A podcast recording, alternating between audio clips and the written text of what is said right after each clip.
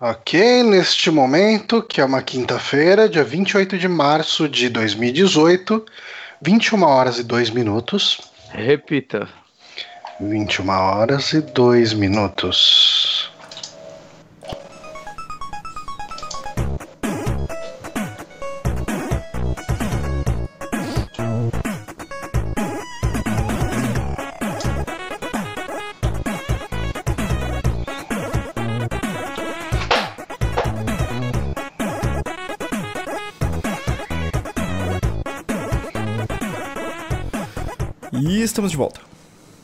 Ok, muito obrigado, Renato. Nós estamos aqui começando mais um saque. O nosso podcast aqui no site Super Amigos, também rolando ao vivo para todos os territórios que têm acesso ao YouTube no nosso youtube.com/barra superamigos. Eu sou o seu anfitrião, João Santos. Estamos também com ele, Guilherme Ubonati. Oi. Estamos também com ele, que está comandando a nossa mesa, essa pessoa com todo o seu garbo e elegância, Renato o Honório tomando um suquinho direto no Tetra Pak. Exatamente. Olá, pessoal, tudo bem? Olá, eu, eu estou bem, eu estou bem, eu estou numa fase maluca, né? Como eu disse uh, no último programa, a gente está aí com um projeto maluco lá no trabalho, trabalhando que nem louco, mas consegui escapulir aqui para gravar mais esse saque, mais esse Super Amigos Cast aqui no nosso canal.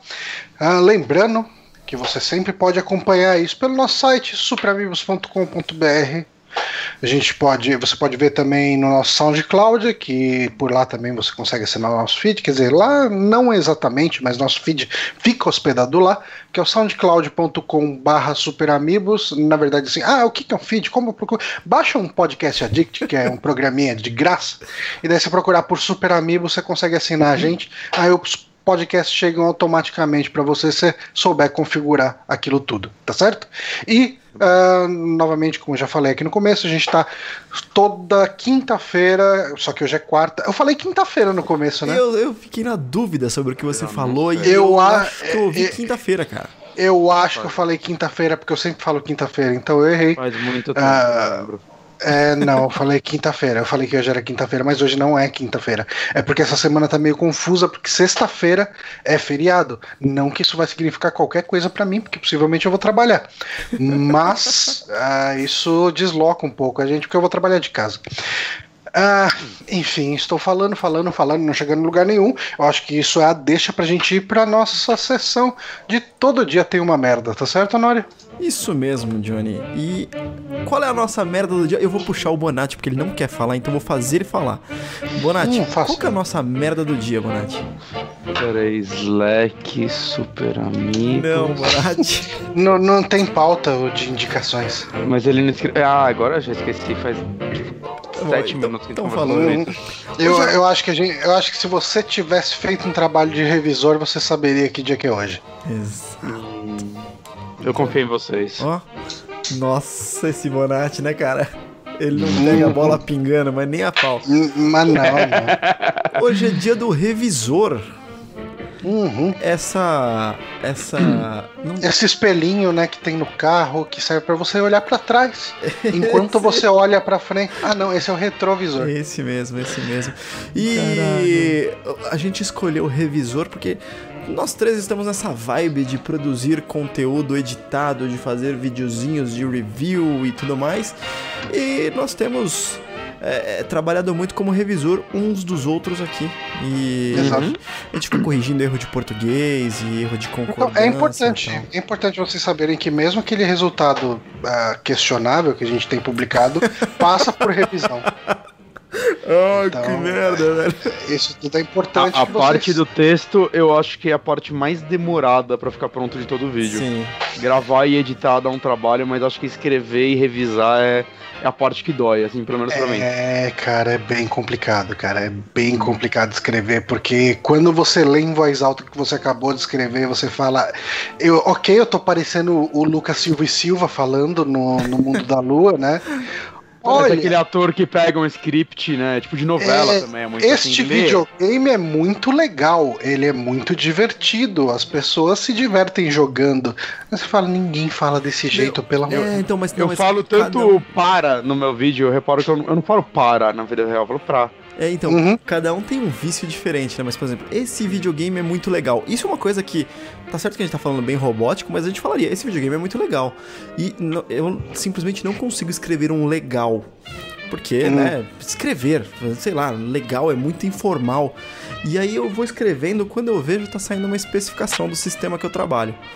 Aí eu falei, eita, prela, tá, É. tá meio Pô, complicado é, esse negócio pessoal, aqui. O, o William Marques, ele tá falando que a minha voz tá rouca ou tá com distorção. Vocês estão sentindo isso? Eu senti Pra mim que você tá tava boa. falando. Então, quando você começou a falar, eu ia perguntar assim: Johnny, que personagem que é esse? Porque semana passada você tava, Ah, você tava ah, falando. é que eu, come- como- eu abri o podcast num tom mais baixo. É, então. Ah. Você tava fazendo um personagem. Semana passada você era o locutor AM, né? Hum, Era semana passada? Não. Foi no saque. é, um dia aí. Foi no Amiibo Ok. Experience de Star Trek que você abriu como um locutor AM e hoje você fez AM. uma coisa estra- estranha aí que eu não sei o que, que era. Mas tá normal aqui agora. Tá bom, não, ok. Ah, tá, mas desculpa ter interrompido, é porque da outra vez a gente gravou 20 minutos comigo falando no microfone errado. E daí eu peguei um pouco de trauma. Tá, tá melhor que eu no nome Souls que gravei, sei lá, uns 10 minutos sem o meu áudio. E E a, e a galera demorou pra avisar, inclusive. E olha só, ainda no tema, obrigado William por ser nosso revisor de áudio aí, mas os nossos patrões nos ajudam muito com a tarefa de revisar. É, Isso é verdade. Isso é Hum, muito, verdade. muito verdade, cara. porque a gente eu acho que sempre nenhum solta. vídeo foi pro ar de uma vez. É, a gente sempre solta o vídeo como não listado é, lá no grupo dos patrões e, cara, é batata. Alguém acha alguma coisinha que a gente não pegou, assim, sabe? Hum. Geralmente a gente tem que reupar o vídeo editando alguma coisinha ou outra. Muito obrigado, patrões, que vocês ajudam. Ah, bastante. sim, cara. É, é, isso é uma das vantagens né, do nosso grupo de patrões. Vocês podem trabalhar de graça pra gente. Não, pera. Isso parece Vocês muito estão pagando pra trabalhar. Melhor É. coisa. Não, mas a gente sempre manda os vídeos antes pros patrões. Fala, ó, gente, eu fiz esse vídeo aqui, dá uma olhada. Da galera dá uma olhada, fala, porra, ficou legal. Menos quando eu coloco o meu como público sem querer antes. É, Duas o, vezes. o Bonatti faz isso de vez em quando. É, é, esse duas último vezes vídeo foi, o foi mesmo bem vídeo. engraçado. Porque eu subi como não listado. E aí sabe quando você vai, tipo, meio autista, assim, eu vi assim, não listado, eu fui devagarzinho, assim, com o mouse e cliquei. Publicar. E na hora que eu publiquei, eu, mano, eu tô fazendo algo de errado. Aí eu cliquei assim devagarzinho. Salvar alteração. Quando eu apertei salvar alteração, rolou um. Oh.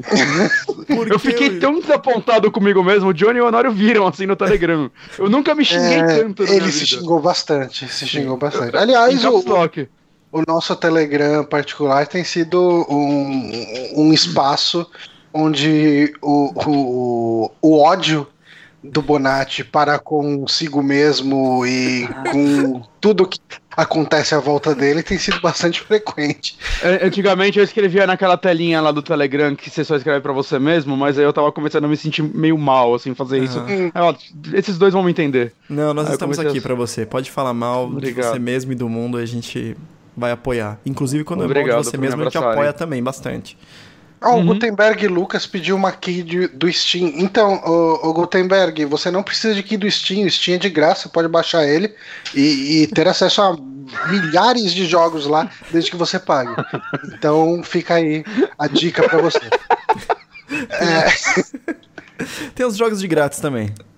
tem uns jogos de graça. Tem um que chama Dota É. 2. Gente, Não deixa eu, recomendo. deixa eu aproveitar e fazer um, um jabazinho aqui, já que, né? É, Ai, é caralho. raro isso. Valeu. É, pra quem tá ouvindo esse podcast, eu comecei uma empreitada com um podcast de ah, super-heróis que o nosso amigo Bonatti está editando pra gente. Muito, muito obrigado, Bonatti. E ele se chama. O site se chama Torre Ômega. é, o podcast se chama HeroCast. É, a gente tá lançando ele. Tem um feed próprio que o Bonatti acabou de me confirmar Hiro, que tá Hiro, funcionando. tipo o, o amigo do Chico Bento, aquele japonês. Exatamente, a gente fala de japoneses caipiras sempre. Hiro, Hiro É. E. Aliás, Hiro é um nome muito pouco comum, né? Eu não conheço nenhum. É, eu conheço o Hero do. Do Big Hero. Do, do Heroes também. É, é verdade. Ó, tem mais. ah, já são três Heroes. Hiro, Nakamura, não era o nome dele? Esse mesmo. Aliás, vocês vão falar de Heroes no seu podcast HeroCast? Não, nem a pau. É muito ruim. A gente fala de coisas medianas eu pro bom. eu- mas eu gosto muito da primeira temporada de Hero. Eu Todo também. mundo fala que a primeira temporada é boa. É, mas depois eles cagam. É, Mas você não é, pode pedir que só tem uma? Mas, peraí, deixa eu terminar meu, meu jabá, antes que isso se perca Tá. muito pra longe. Então acessem Uhum. lá, arroba Torre Ômega no Twitter, no Instagram, vocês vão conseguir os links pra acessar site e tudo mais. E a gente tá lançando os primeiros eh, no feed do Super Amigos também, então se apareceu aí, é, é, tá antes desse cast, então se você não ouviu, já perdeu. É, Mas tá no Hero, no, no Hero, tá no feed do Super Amigos e também no nosso feed próprio. Deem uma conferida, feedbacks são bem-vindos e Uhum. é isso aí. Maravilha. Ah, ah, quem, quem que é a equipe mesmo, então, desse Ah, podcast? equipe. Bom, a equipe, eh, a gente tá fazendo sempre em três pessoas, alguns programas especiais vão ter quatro pessoas. É, eu e um amigão de longa data, que é o René Parpinelli. Ele não tem experiência com podcasts, é novidade pra ele também, ele só gosta tanto A de gente, a gente também eu. não tem. É, Ah. a gente não tem, não. Não, ele, ele, ele já começou muito bem, cara, sendo bem honesto, assim. Sim. O primeiro, o primeiro que a gente lançou foi sobre ah, Homem de Ferro, de 2008. E a gente chamou o Nego Neco, que já participou de várias coisas aqui no Super Amigos, pra ser nosso primeiro convidado. Vocês vão fazer daquele filme dos Vingadores dos anos 90 lá, ou 80? Não, mas a Eu gente- acho que não é dos Vingadores, é do Capitão América só, não é? É só Capitão América? Eu lembro que tinha um filme do Capitão América que eu lembro de ter alugado em VHS e ele era bem ruim. é aquele que ele levanta E o Homem-Aranha uma- japonês? Ele levanta uma moto em cima da cabeça, assim, não é? Ele joga a moto. É muito ruim, É, então, muito e o- ruim. E o Homem-Aranha japonês? Ah, esse é um clássico, né, cara? É claro. É o próximo, inclusive. É, Espera. eu, tenho- eu eu cheguei a comprar aquele mangá do Homem-Aranha. Caraca, você comprou, tipo, papel mesmo? Não, é? Existiu isso aqui Sim. no Brasil? Sim, saiu. A, a- a pro- é assim, a, produção dele é formatinho, né? Aham. É, não é tipo o formato americano, nem porra nenhuma dessa. Mas saiu. É, é que assim, eu não sei o que aconteceu. Eu acho que alguém rabiscou ele. Eu, eu não sei onde tá. Uhum. Mas Colorido, eu né? devo ter em algum lugar. Tudo preto e branco. É, veio tudo preto e branco, essa merda. É, exato. Melhoraram pra você. Eu, eu, eu pinto tudo nos meus mangás. Fica tudo melhor. Fica, sempre fica melhor. Mas, ah, então é isso. Vamos para as indicações, então? Vamos! Eu deixo. Tá. é, bom, eu acho que é importante falar aqui que eu não estava 100% preparado para gravar. Eu não sabia que eu ia participar, então eu não me preparei com nada de pauta nem nada do tipo. Mas este final de semana eu assisti o filme do Jacaré da Amazônia lá. que, como dizem ali os caras do, do Choque de Cultura. Eu assisti o A Forma da Água, né? O filme do Del Toro, que ganhou aí o Oscar de melhor filme ah, nesse Oscar agora de 2018. Esse Oscar, é, o Oscar é retroativo? A gente chama de Oscar 2018 ou Oscar 2017? Porque é dos filmes de 2017, né? É dos filmes de 2017, mas eu não faço ideia se é assim. Ele tem um número O também. último ó. Oscar, eu acho que é o nome técnico. Quinquagésimo não sei o que lá, Oscar, sabe? É, ele ganhou o último Oscar. Sim. Exato. E assim, ah, eu não tenho muito o que falar sobre detalhes de produção, detalhes técnicos, nem nada disso. Eu assisti o filme e vou falar o que eu senti dele. Mas a gente tem ali no elenco, né? ah, a gente tem o Doug Jones, que faz todos os filmes do Del Toro. Uhum. Que é o, Tem- que é o jacaré. Exato. É o Homem Jacaré. Ele é o, o maluco do. No Labirinto do Fauna, pra quem não sabe, ele é o cara que bota o, o olho na mão, né? O bicho sem olho. E ele tá no, na série do Star Trek que a gente fez É, ele é o Sabu. Experience. Exato. Exatamente. E ele é muito magro. Não pode ir, não, doente. É muito magro aqui, moço. E a protagonista é a Sally Hawkins. Que que, que a Sally Hawkins fez? Ela ganhou Globo de Ouro por Happy Go Lucky, mas eu nunca assisti esse filme. Também não. Então não tenho muito o que falar a respeito dela. Mas assim, basicamente ah, a história é de uma mulher muda que ela é bastante sozinha e ela trabalha de faxineira numa, digamos assim, num complexo militar. Uh, e ela tem a vida dela, assim, ela é amiga de um vizinho dela ali que, tipo, eles meio que assistem musicais clássicos, né, tudo em preto e branco, juntos e tal. Ele se passa, uh, agora na época que ele se passa é difícil dizer que será que eles falam aqui em algum momento é numa época meio antiga assim sabe é porque ele não, não tem muito lance de tipo a história do cinema né não exatamente a história do cinema mas tem coisas de cinema antigo nele cinema clássico é da, da corrida espacial Deve ser por aí Sim, sim, é época da corrida espacial, com certeza. É, é, você tem o, o fator Rússia, Rússia não, União Soviética Isso. é importante na história desse filme. É.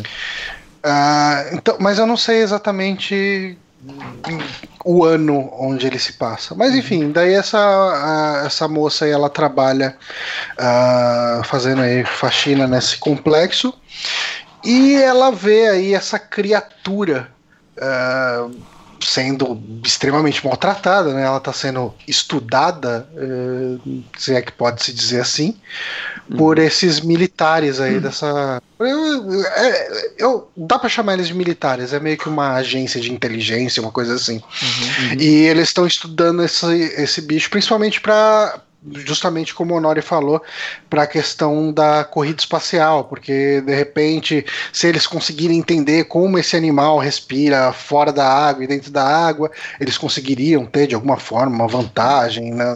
Mas assim, falam de onde ele veio, ou isso é importante, relevante? Não. Falam que ele vem da Amazônia. Ah, claro. E, tipo. É primo assim, do Blanca, a, né? Inclusive, assim, eu notei que tinha um cara no, no, no cinema que com certeza era fã de choque de cultura, porque quando falaram Amazônia, o cara começou a rir sozinho ali no cinema. é, mas, assim, cara, é, e a história vai se desdobrando a partir do momento que essa moça ela se apaixona né, por essa criatura, e obviamente tem um monte de empecilho para eles se relacionarem. Uh, mas a minha impressão geral sobre esse filme é. Ele é um filme muito sobre solidão, cara. Ele é. Se você parar para prestar atenção no que, nos personagens, cada um tem um nível de solidão diferente. Tipo, a criatura é a única criatura da espécie dela, mais ou menos. Tipo assim, uh, quer dizer, não se sabe exatamente porque a criatura não fala, né? Mas. É a única tá, conhecida. Pelo menos ela, ela tá, tá numa situação de isolamento ali. Uh, uhum. Essa moça, por, essa, por ela ser é, muda, ela também tem o um nível de solidão dela, porque a comunicação dela, ela usa linguagem de sinais, etc., mas. Uh, e, não ensinam tipo, nas escolas a linguagem de sinais. É, assim, ela tem. Ela, é, ela tem uma colega assim, de trabalho. É, pois é. Mas ela tem uma colega de trabalho, faxineira que nem ela, que entende ela e geralmente funciona como intérprete, o que é importante nesse filme, senão ninguém ia entender o que ela falava.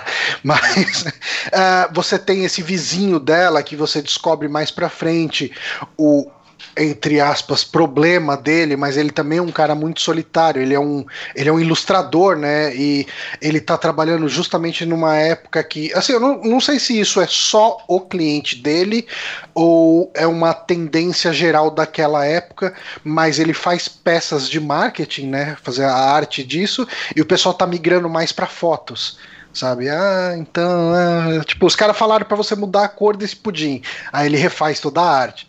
Ah, uhum. então, os caras querem a família mais feliz. Aí ele vai. Ah, então, o pessoal preferiu a foto mesmo, valeu, falou.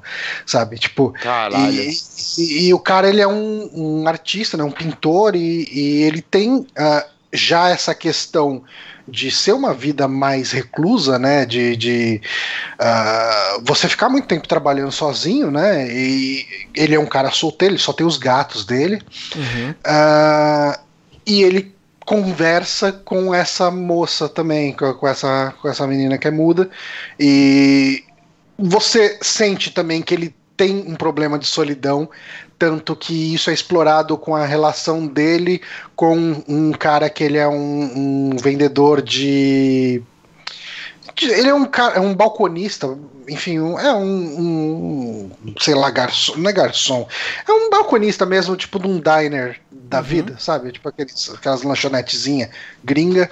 E daí ele vai muito lá para conversar com esse cara, mas sabe, tipo, você vê que, que não é. Uh, não, é um, não dá para chamar uma relação de amizade isso, uhum. sabe? Uh, então, assim, eu acho que ele é um filme que trata muito sobre cada um ser solitário dentro de um, de um cosmos, de um, de um universo seu. E isso é, é o que eu mais captei desse filme, sabe? E, uh, visualmente. Pode falar. É, deixa eu entender, ainda nesse, nesse tema, sem entregar final ou não, porque, enfim, uhum. não, não se o final é feliz ou não, mas ele é um, um daqueles filmes que tipo, fazem você pensar e você sai meio deprê, assim, mas deprê daquele jeito bom, assim, sabe? Mais introspectivo e tal. Ou isso é um fator a ser vencido? É, esse é, tipo, uma coisa que eles lutam contra, assim, sabe? Cara, assim, ele. Uh, ele não é um dramão Uhum. Ele, ele tem toda essa questão e tal, mas ele não é um filme pesado ou triste ou opressor em, em nenhum momento, pelo menos para mim, assim. Uhum. Você tem, obviamente, momentos de tristeza e tal, mas você tem um alívio cômico, assim, lógico, nada como Marvel, tipo, frase, frase, piada, frase, frase, piada. Mas, mas ele tem o tom leve dele de vez em quando, sabe? Tipo, uhum. é, ele, ele sabe ele sabe trabalhar uh, as coisas, uh, sabe? Como que eu vou definir isso? Como que eu vou explicar? Ele sabe andar entre o que, entre ser leve e passar uma, um sentimento mais de tristeza quando ele precisa, uhum. sabe? E ele tem uma história de ação, não, ele, ele tem um momento de ação dele que é bem legal, sabe? Tipo, eu, eu acho que funciona bem pro filme. É, é, ele é aquele filme meio, assim, não dá para chamar de diversão para toda a família, porque ele tem nudez, ele tem uh, gore. O, gore do, do Del Toro tá nesse filme também. Uhum. Uh, então, eu não sei, eu imagino que a censura dele deva ser 18 anos, sabe? Tipo, Caraca. Eu não cheguei a olhar uh, como que é o rating dele, mas assim, ele tem nudez, ele tem sexo, obviamente não é um pornô, mas ele tem cenas de sexo, uh, e ele e ele tem gore de incomodar em, em determinado momento, em uma determinada cena. 16 anos no Brasil. Ok, é justo. Mas assim, cara, eu gostei bastante do filme. Uh, eu entendo quem de repente levantar críticas negativas sobre um aspecto ou outro, ele tem um pouco daquela, entre aspas, aí, punheta Hollywood, porque ele tá sempre, ó, oh, vamos parar aqui um pouquinho para mostrar esse musical que todo mundo conhece, sabe? Tipo, uhum. uh, em determinado. É, é a parada que Hollywood adora, tipo. É, exato, né? exato. Ele tem isso, mas eu acho que isso combina com o tom do filme. Uhum. Porque uh, eu acho que ele compõe um lance leve para alguns momentos que, assim, vocês já assistiram, por exemplo, o Labirinto do Fauno? Sim. Não. Labirinto do Fauno Não? é um filme pesado e opressivo o tempo inteiro. Sim. Eu, eu acho ele é um, ele é um filme que foi muito difícil para mim para assistir, sabe? Uh, mas, é, e, e, eu acho que esse aqui, se a gente for pegar, ele é um filme que é muito mais palatável, ele é muito mais digerível, porque ele tem, ele anda por esses, uh, por esses aspectos mais, sabe, tipo, vamos dar um tomzinho, vai, tipo, existe um drama aqui, essa menina ela tá sozinha e você precisa sentir que ela se sente sozinha. Então você vai ter momentos na no quarto dela, na, no, no, apartamento dela, que você vê que a cor é toda meio esverdeada, é aquela cor velha, aquele, aquela coisa meio. Sabe, aquele lugar que é um incômodo você estar naquele lugar, não é um não é uma casa que te traz conforto, uhum, sabe? Sim. Tipo, é, apesar de ser de certa forma, um porto seguro para ela, você vê que, tipo, não é um lugar feito exatamente para você se, se, sentir bem. É um lugar uhum. que você está sozinho.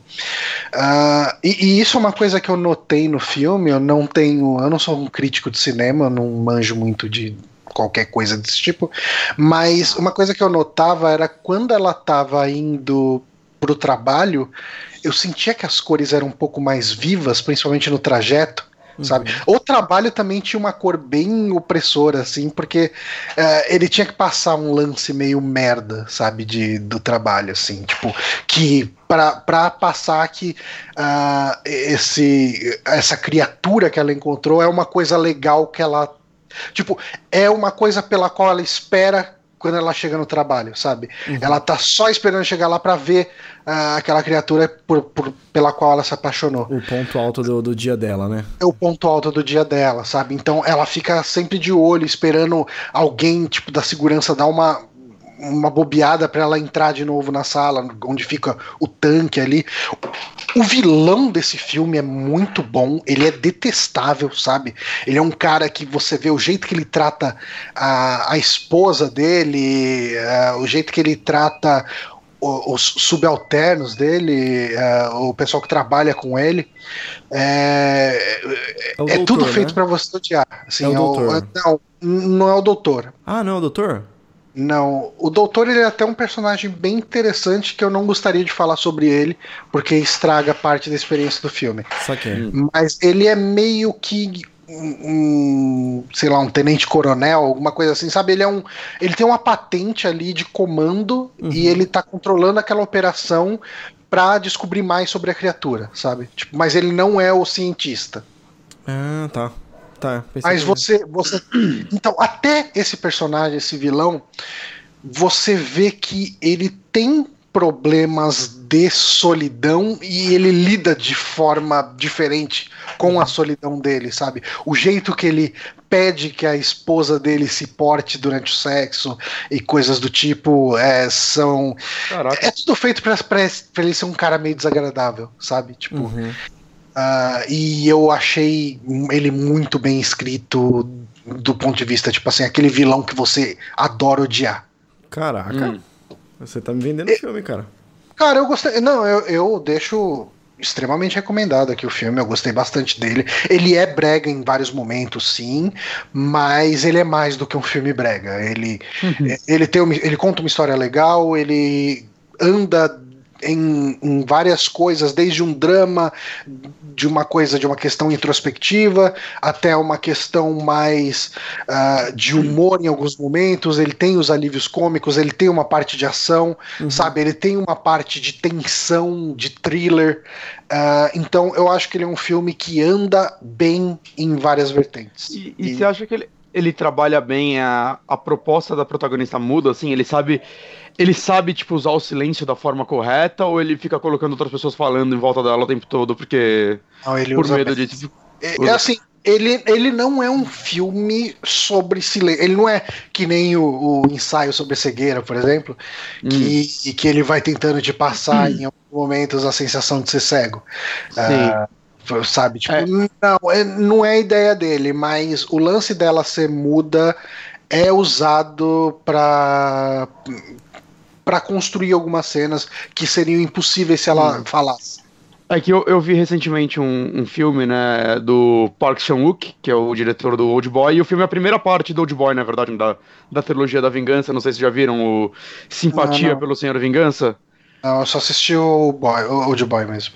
É, então, e nesse filme é bem interessante que o protagonista, ele é surdo-mudo, né, e ele, ele usa muito, assim, disso, tanto pra, tipo, pra ação do filme ser meio que diferentona de tudo que eu já vi, até pra, li, literalmente, assim, momentos de muito silêncio, assim, dele trabalhando numa fábrica, todo mundo com aqueles protetores de ouvido e ele não precisa, e cenas longas, assim, do ator trabalhando lá e, tipo, foda-se, saca?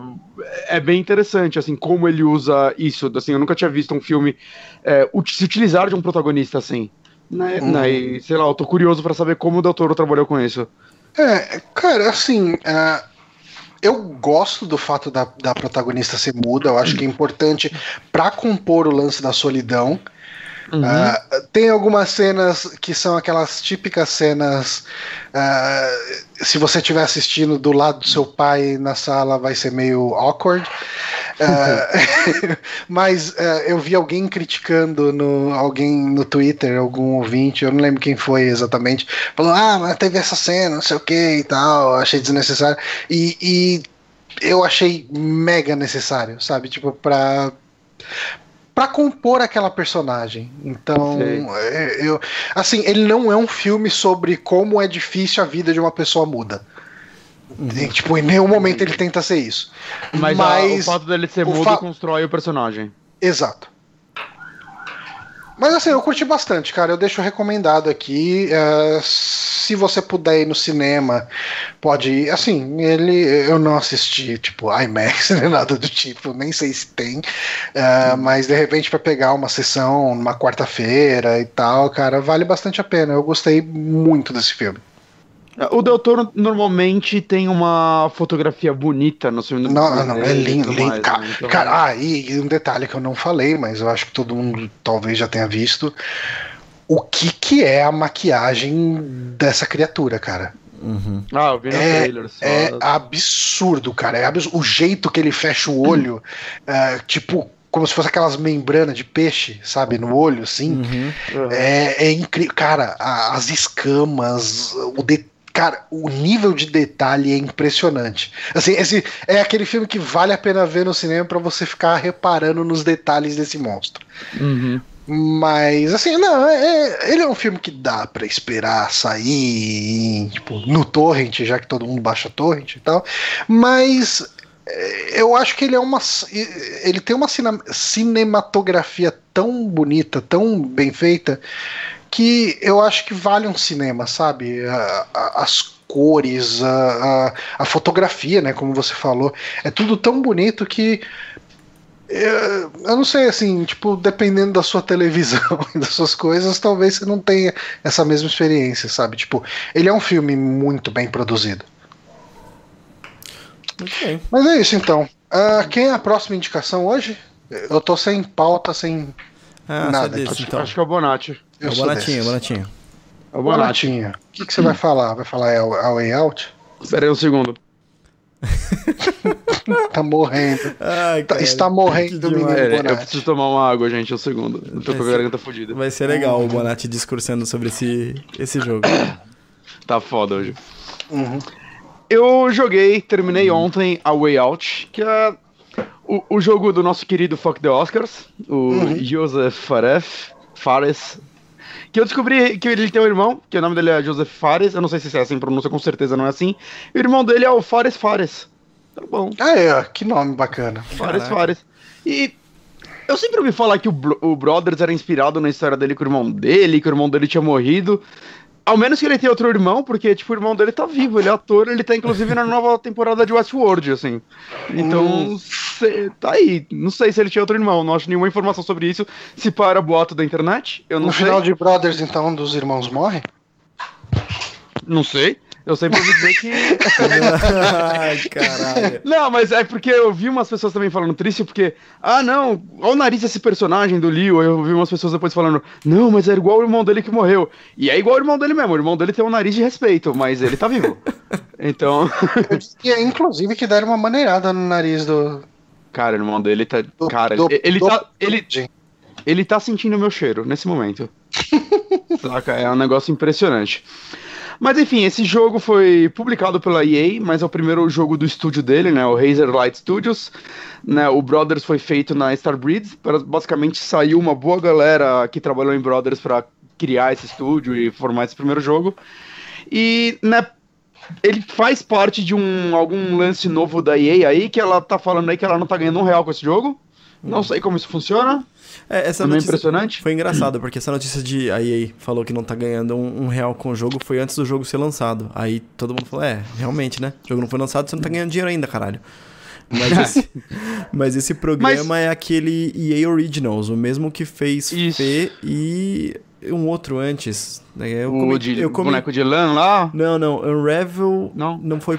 Unravel não, dela? Unravel foi tipo que deu certo, mas não existia o programa.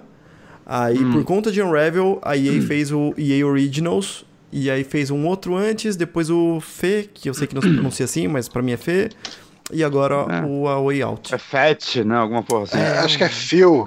É. É, mas Fio. Whatever, né, gente? Quem, quem se importa? É, o Unravel tá nessa. eu- Só pra falar, assim, o, o, o Unravel ele tá na lista aqui dos Or Games nessa, no site do EA Original. sim, sim, sim. Tá, esses três. Então, bom, enfim. Eu não sei, eu acho que ela tá fazendo isso daí muito também pra talvez fortalecer a Origin, né?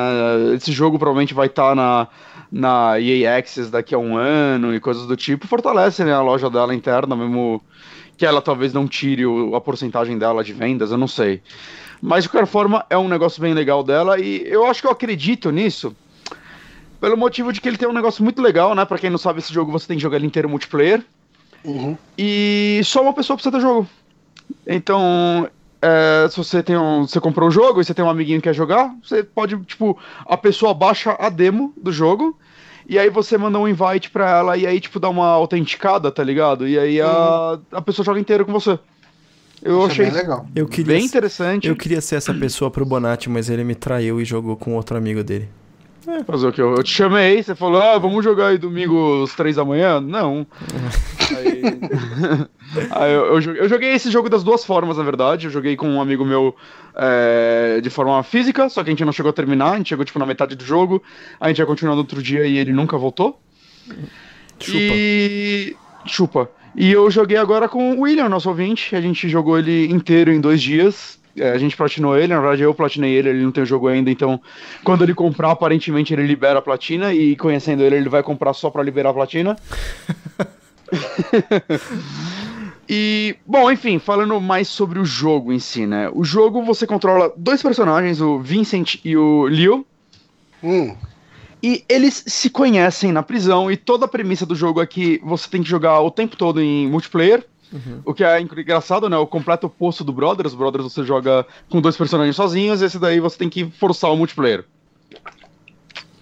Pausa pra água coisa da garganta, gente, desculpa. E acho que a característica diferentona dele é que mesmo você jogando ele online, é, ele é o tempo todo em tela dividida. Né, a tela fica. Na verdade, não é exatamente dividida certinho, né? Ela fica mudando para para quem assistia, sei lá, 24 horas, acho que vai reconhecer o- os ângulos, saca? As mudanças de ângulo.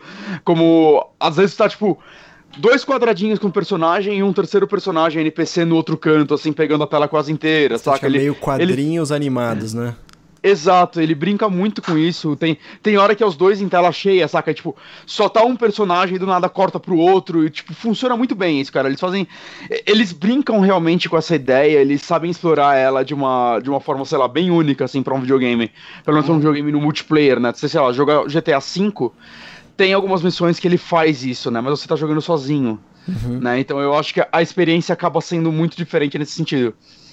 A premissa do jogo básica é que vocês têm que fugir da prisão, vocês dois estão lá e vocês têm um um motivo em comum que faz vocês quererem sair dela, né? Eu não quero entregar muito da história, que eu acho que a história é tipo 80% desse jogo. hum. É bem legal mesmo. E isso une vocês e, tipo, bom, quem viu o trailer sabe, é, já sabe, né? Quem viu todas as apresentações desse jogo sabe que o jogo não se passa inteiro na prisão, né? É uma boa parte dele lá, mas sei lá, não é um jogo muito longo, ele tem umas de 5 a 7 horas, dependendo do ritmo de vocês. Eu Uhum. chutaria, eu, eu, tipo, pelo menos pela minha experiência, né, eu coloco isso, né, e vai, desse tempo, vai de duas a três horas é na prisão. Uhum. Hum. Eu acho que, cara, ele é um jogo interessante porque ele parece que ele pega tudo que você espera de jogos co-op e faz um apanhadão disso nele, né? Pra quem viu até o review do André, ele comenta isso, que ele parece um best-of de jogos co-op. Então, desde a parte, sei lá, você distrai aquele cara pro outro fazer outra coisa, ou, sei lá, me passa um item pra você abrir essa porta, é, um fica em cobertura enquanto o outro faz outra coisa. Cara, um dirige enquanto o outro atira. Tem todas as cenas que você espera que tenha em jogos co-op, só que todas em um só. Uhum. Eu acho que ele sabe trabalhar muito bem os momentos vai de tensão dele por causa disso. Tem muitos momentos que vai um tem que ficar vigiando enquanto o outro faz outra coisa, saca? Hum. E, e, Mas assim, ele tem alguma coisa de ação mais tradicional, tipo tiro, Tem. Luta, é, etc. A pior parte do jogo. é, assim, é a parte que todo mundo tá reclamando, que é. Ah, eventualmente é uma parte que ele vira Uncharted. Hum. Essa parte é muito ruim. Essa parte quase derruba o jogo, assim, ela é horrível. Ainda bem que ela não é muito longa, mas assim, o jogo não tava me preparando para chegar nesse nível. É, o jogo se redime depois dela, então ainda bem que ela não é o, tipo, exatamente o final do jogo, saca? Eu acho que o, o, o saldo é, o jogo tem muitos momentos, vai, mais positivos do que negativos. E existe uma dúvida, existia uma dúvida antes dele sair, uh, que é, ah, agora eu não sei se eu vou querer jogar porque ele tá entregando tudo da história nesses trailers. Não, não, Ah, não, não, não, não. Tem, tem muito mais do que a gente viu. O trailer mostra muito mais do que precisava. Uhum. Eu adoraria que ele não tivesse entregado metade do que ele entregou. Mas, saca, eu acho que boa parte dos melhores momentos, assim, do jogo, que é. É, é literalmente, cara, você. É um jogo que. Esse sistema de você poder jogar com um amigo que não tem o jogo, eu acho que ele é muito necessário nesse jogo. Jogo, jogo, jogo. É. Por quê? A melhor experiência dele é você jogar no sofá com um amigo, saca? Pra você poder discutir com ele. Se não tem isso, cara, a segunda melhor forma é você jogar com um amigo online, não com um desconhecido, cara, porque eu acho que vocês têm que ter a liberdade pra conversar um com o outro, saca? Seja usando o chat do PlayStation, um Discord da vida. É, e eu acho que se você tem intimidade com seu amigo, a discussão vai ser muito melhor do que com um estranho, às vezes é uma pessoa que nem fala o mesmo idioma que você, saca? Que vai ficar um, um jogo muito mais truncado. Então, é, tipo, eu acho que os melhores momentos do jogo são momentos que você para e conversa com seu amigo, tipo, o que a gente faz agora? Saca? Em alguns momentos ele te dá mais de uma escolha. É, seja, tipo, coisas literalmente, ah, é, Vamos seguir o caminho do Leo ou do Vincent, né? Tem momentos que tem isso. Um, o Leo normalmente é o cara mais porra louca, o cara que, tipo, vamos dar porrada nesse maluco escapar, enquanto o Vincent vira e fala, ah, não, vamos, vamos tentar, tipo, dar um lero nele. Saca? E aí vocês dois vão discutir, puta, qual caminho a gente quer seguir? Né? É engraçado que, tipo, enquanto eu jogava com o William, a maioria das vezes eu olhava e falava, cara, eu faria isso, mas o caminho do Leo parece ser tão mais divertido. Aí a gente acabava quase sempre indo pelo do Leo, saca? Porque, porra, vamos passar por debaixo dessa ponte ou vamos roubar esse carro e sair, tipo, disfarçado no meio dessa galera, correndo pra caralho. Eu, cara, próximo da ponte é lógica, né? Vamos pegar o carro, vamos pegar o carro. Tem muitos momentinhos assim, mas mesmo em momentos que o jogo não te dá exatamente essa escolha, saca? Ele, ele muitas vezes ele te dá o objetivo, ele fala, ah, você precisa, sei lá, você precisa de tal item. Uhum. E aí você tá no cenário, cara, é um negócio meio point and click, saca? Vocês começam a vasculhar o cenário, falar com pessoas que às vezes você tem muita coisa opcional, saca, Pra você fazer que só desenvolve esses personagens ou desenvolve a relação deles ou do mundo. E aí você, porra, vamos tentar descobrir como chegar nesse objetivo, vamos descobrir como, como a gente vai passar por esse, esse item pelos guardas sem eles é, serem vistos, né? Ele não fica te colocando o tempo todo um marcadorzinho. Então eu acho que esses momentos o trailer não te entrega, saca? E eles são. É, é o momento que você tem que pensar, é o momento que, sei lá, é o mais divertido pra mim, saca? É, Ô, Bonatinho, Pode deixa, deixa eu tirar uma dúvida, cara. Que, é, alguma, tá, tá, tô com essa dúvida há algum tempo. Duas coisas. A primeira, você falou, ah, tem o caminho de tal ou o caminho do, do outro cara.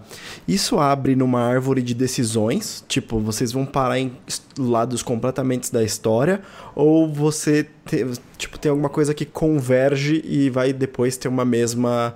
É, o mesmo Ah, é. resultado, pode-se dizer assim. o resultado é sempre o mesmo. É tipo, as fases são lineares, eu acho que. Então, Pelo menos eu- acredito que não dá pra você, tipo, pular uma fase. É só, é literalmente, tipo, como a gente vai passar por essa fase, saca? É. Meio que assim, é como se uma fase fossem duas fases. Você escolhe Uhum. se você vai fazer a A ou a B. Eu fiz algumas decisões com o William que eu não fiz com o meu amigo. E é muito diferente, saca? Aquele momento. Ah, mas assim, tipo, converge Talvez você. Uma pessoa coisa. que quer conhecer o jogo inteiro, é, dá pra você jogar duas vezes ele, saca? Vendo momentos bem diferentes entre si. É. Mas sim, vai converger sempre pra próxima fase, saca? É, ele tem mais de um final, mas, tipo, não é isso que vai fazer esses finais É. existirem, coisa do tipo. A outra coisa que eu ia perguntar é o seguinte, sobre as mecânicas de cada um. Eu entendi que eles têm personalidades diferentes e você escolhe o jeito como vocês vão trabalhar. Então, por exemplo, você, sei lá, você pode ir por baixo da ponte ou pode roubar um carro. Uhum. Mas além disso, é, isso, dá, isso só isso daria dois gameplays, porque aí você faz uma opção numa vez, outra opção na outra vez. Sim. Além disso, dá tipo vontade de jogar com um ou com outro personagem? Eles têm mecânicas diferentes ou são duas skins diferentes e eles fazem, eles são exatamente a mesma coisa, têm as mesmas Me- mecânicas? Mecanicamente eles fazem as mesmas coisas, saca? É... Assim, por exemplo, tem um personagem, você vai conversar com ele, é, e você pode vezes, conversar com os dois, né? E um de cada vez. é, os diálogos vão ser diferentes, a forma como eles vão. Lá, tem uma fase que você vai encontrar um, um mendigo lá, ele tá- vai estar jogado no chão. Com um personagem eu fui falar com ele, né? Com Vincent. E aí você descobre que o cara é um veterano de guerra. A forma como ele lida com isso é completamente diferente do Leo, saca? O Vincent é um cara mais sentimental, né? Mais. Não sentimental, ele é um cara durão, mas tipo. Ele é um cara mais triste que o Leo, saca? Hum. Pelo histórico dele. Enquanto o Leo, ele é mais tipo. Ele se importa, mas. Ele é muito um Alpatino da vida, assim. Eu acho que ele é muito inspirado no Alpatino em alguns filmes, saca? É, Mas assim, o que vai mudar nesse sentido é. Não é exatamente a mecânica, como você vai jogar com os dois, mas tem muita parte que cada um vai estar numa área diferente. Uhum. Saca? Então, nessa, nesse caso, sim, vocês vão estar fazendo coisas completamente diferentes, saca? Um vai estar dentro de uma sala, enquanto o outro, sei lá, vai estar fora tentando ajudar o primeiro a sair. Aí vocês têm que trabalhar juntos, mas separados, saca? Tanto que esse é o motivo, inclusive, de, tipo, da tela ser dividida até quando você tá online. O, o, o, o Joseph aí, ele falou que, não, é, eu quero que você saiba o que seu amigo tá fazendo o tempo todo. Uhum. Cara, eu não sei, É, mas... é uma coisa, eu não, sei- não reparei se você falou isso. Você consegue jogar a co-op com um estranho? Consegue, consegue. Tá. Tranquilo, assim, ele busca um jogador e você joga com ele.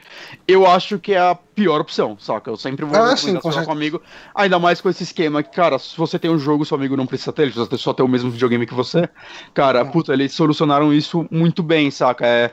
Você vê que não é simplesmente uma decisão feita porque vamos ser caras legais, mas eu acho que o jogo ganha. Claro, todo jogo ganharia com isso, né? Mas esse em particular ganha porque eu acho que a experiência dele foi muito pensada em jogar com uma pessoa que você conhece. Certo. Saca? Principalmente é, é legal, assim, quando eu joguei com o meu outro amigo. Ele é muito mais Leo e eu sou muito mais Vincent, saca? Na- nas decisões que a gente tomaria realmente na vida real. Então a discussão acabou sendo mais. Tipo, não, não, quero isso, eu quero isso, eu quero isso. A gente tentando decidir qual realmente caminho a gente seguiria, cara. Eu sou o cara que joga Hitman se querendo matar só, só vítima, enquanto esse meu amigo é o cara que, tipo, se veste de galinha e sai atirando em todo mundo. Saca? Então foi bem interessante achar uma pessoa assim pra jogar comigo. E aí o Bonatti resolveu falando, o jogo é meu, é minha opção, a gente vai seguir assim. Claro, tomar no cu. Ai, caralho, liguei TV. É, eu não quero entregar mais muito do jogo, assim, o que eu posso dizer assim. Cara, eu acho que é provavelmente uma das melhores experiências multiplayers, co-op, que eu tive na minha vida, assim, de verdade, cara. É, é muito único, assim, esse sentido, porque, cara, normalmente co-op é, sei lá, um jogo de tiro, saca? É, é as últimas experiências que eu tive nos últimos anos, é, jogos como Gears of War e tudo mais. Que o co-op acaba sendo divertido, porque, porra, você tá lá xingando seu amigo, mas, cara, não é tão diferente assim da experiência single player. Saca? No final vocês vão fazer as mesmas coisas. Né? Cara, é, é muito interessante assim a proposta desse jogo, né? É, é- é triste que o Joseph Fares aí ele ficou conhecido como o cara fuck the Oscars, porque eu acho que ele, cara, ele entregou dois jogos por enquanto. Falam que os filmes dele são bons, eu quero ver os filmes dele, ele ganhou uns prêmios e tudo mais. É, mas ele fez dois jogos e os dois são muito únicos, assim, no que eles fazem, saca? Esse jogo, assim, você não consegue ver que vai, ele não é um AAA. Apesar dele não ser um indie, sei lá, a equipe, pelo que eu vi, tem uma média de 50 pessoas, né? Um jogo com uma equipe grande, mas né, não, não é um orçamento de um jogo da EA. É tipo um Hellblade. É mais que um Hellblade, né? O Hellblade foram seis pessoas que fizeram, né? É- Não, e visualmente Hellblade é, É, é resultado, assim. Sim. Você sente que ele não é um AAA em alguns momentos, algumas limitações. Na parte que eu falei Uncharted do jogo, que, cara, eu olhei aquilo, cara, faltou dinheiro aí pra vocês fazerem essa parte, cara. Vocês não deveriam ter feito isso. Saca? Não só dinheiro, como, tipo, não faz sentido nenhum aquela parte. Acho que ele. Essa foi a parte que eu tenho muita impressão que foi alguém grande falou, mano, mas a gente precisa de uns tiros aí, velho. Saca? Eu, eu não gostei dessa parte. Mas, cara, eu não sei, o final desse jogo me emocionou, assim, é, quando acabou eu e o William, a gente ficou meio que em silêncio um tempo, assim, e aí rolou um caralho, saca? É, eu acho que ele seguiu um caminho muito legal, eu acho que a, a história é muito boa, não só, tipo, muita gente fala, ah, é uma boa história para um jogo, não, eu acho que é uma, é uma boa história para uma aventura, assim, eu não sei se um filme não entraria talvez um clichê nessa daí, é, é melhor que aquele filme do Stallone e Schwarzenegger querendo fugir da prisão, provavelmente. Saca? Mas eu não sei, cara, eu quero muito ver o que esse diretor vai fazer mais no futuro, cara, porque ele entregou dois jogos muito únicos. Eu, eu espero. Vai, do caminho dos dois, eu prefiro o caminho que ele seguiu no Way Out. Uhum. Né, eu adoraria ver outras histórias é, sendo contadas com essa proposta, né? E esse orçamento, né? Ele não precisa ter um orçamento do Uncharted da vida. Né, mas, cara, eu total recomendo esse jogo. Eu, eu acho difícil que ele não esteja no meu top 10 desse ano. Eu saí realmente muito. É, é um jogo que. Eu até falei pro William quando eu terminei. Cara, eu não vou desinstalar esse jogo, porque quando vier gente aqui em casa, é um jogo que eu quero jogar ele com pessoas diferentes. Uhum. Saca? Mesmo que eu já saiba o que vai acontecer, vai ser muito interessante ver as pessoas diferentes fazendo isso. É. E outra coisa é, ele é lotado de easter eggs. A maioria é muito interessante mesmo, assim, é coisa de um easter eggzinho que, cara, pouca gente vai ver brincar com mecânicas que só acontecem nele, saca? E assim, uhum. por isso foi legal platinar ele, porque muitos desses easter eggs estão nas platinas, né? Uhum. Então eu não teria achado alguns deles, talvez se não fosse por elas por, por, pelos troféus, mas também tem uns que estão fora do troféu, saca? Então, tipo, coisas que eu vi, eu, cara, isso aqui com certeza é um troféu. A gente fazia, assim, um negócio muito específico e, tipo, não dava. É só, tipo, não, eles só criaram isso daí porque, porra, eles queriam talvez brincar com essa mecânica. E no final isso daí serve até pra você ver o desenvolvimento desses dois personagens, cara. A química dos dois, saca? Se fosse um filme, esse é aquele filme que você ia falar, caralho, esses dois atores funcionaram muito bem juntos, uhum. saca? É, é, é, muito legal isso, cara. É, eu, eu não vi quem são os dubladores dos personagens, eles fizeram, pra mim, eles fizeram um excelente trabalho, os dois. Eu tinha que ter pesquisado isso. Não, não sei se eles são só dubladores ou se eles fazem filmes também, mas eu achei um excelente trabalho, assim, como ele, cada um soube trabalhar muito bem a personalidade dessas pessoas, né? Como duas pessoas tão opostas conseguem se unir, né? Eu gosto desse tipo de história. Você sabe quanto ele tá saindo no Play 4? Cara, na Origin eu acho que ele tá 105 reais. É, 105, eu acabei de olhar. E na PSN me falaram que ele tá o mesmo preço, mas eu não conferi. Nem na tá. live eu também não sei. Na live deve estar tá o mesmo preço de PC, né? Mas falaram que tá o mesmo preço, eu acho que em dólar deve estar tá uns 40 dólares. É, é, é ele quando, é, entre aspas, caro, mas se você conseguir dividir esse dinheiro com um amigo, é. é uma forma, porque Sim. ele tem o lance de compartilhamento da PSN legal, digamos assim, né? sem você realmente precisar compartilhar. Mas, assim, é, é, quando eu vi o preço dele na hora, eu. Caralho, eu não tava esperando esse preço, saca? Eu pensei que ele ia custar uns 70. Uhum, pensei que ele ia custar máximo. o mesmo que Hellblade. Mas depois que eu joguei ele, cara, é tipo. Não, ele vale esse dinheiro. Saca? Uhum. Eu, eu não acho que eles estão cobrando mais do que esse jogo merece, algo do tipo. É claro que isso é completamente relativo de pessoa para pessoa, né, cara? Do que da experiência que vocês fazem no jogo e tudo mais, né?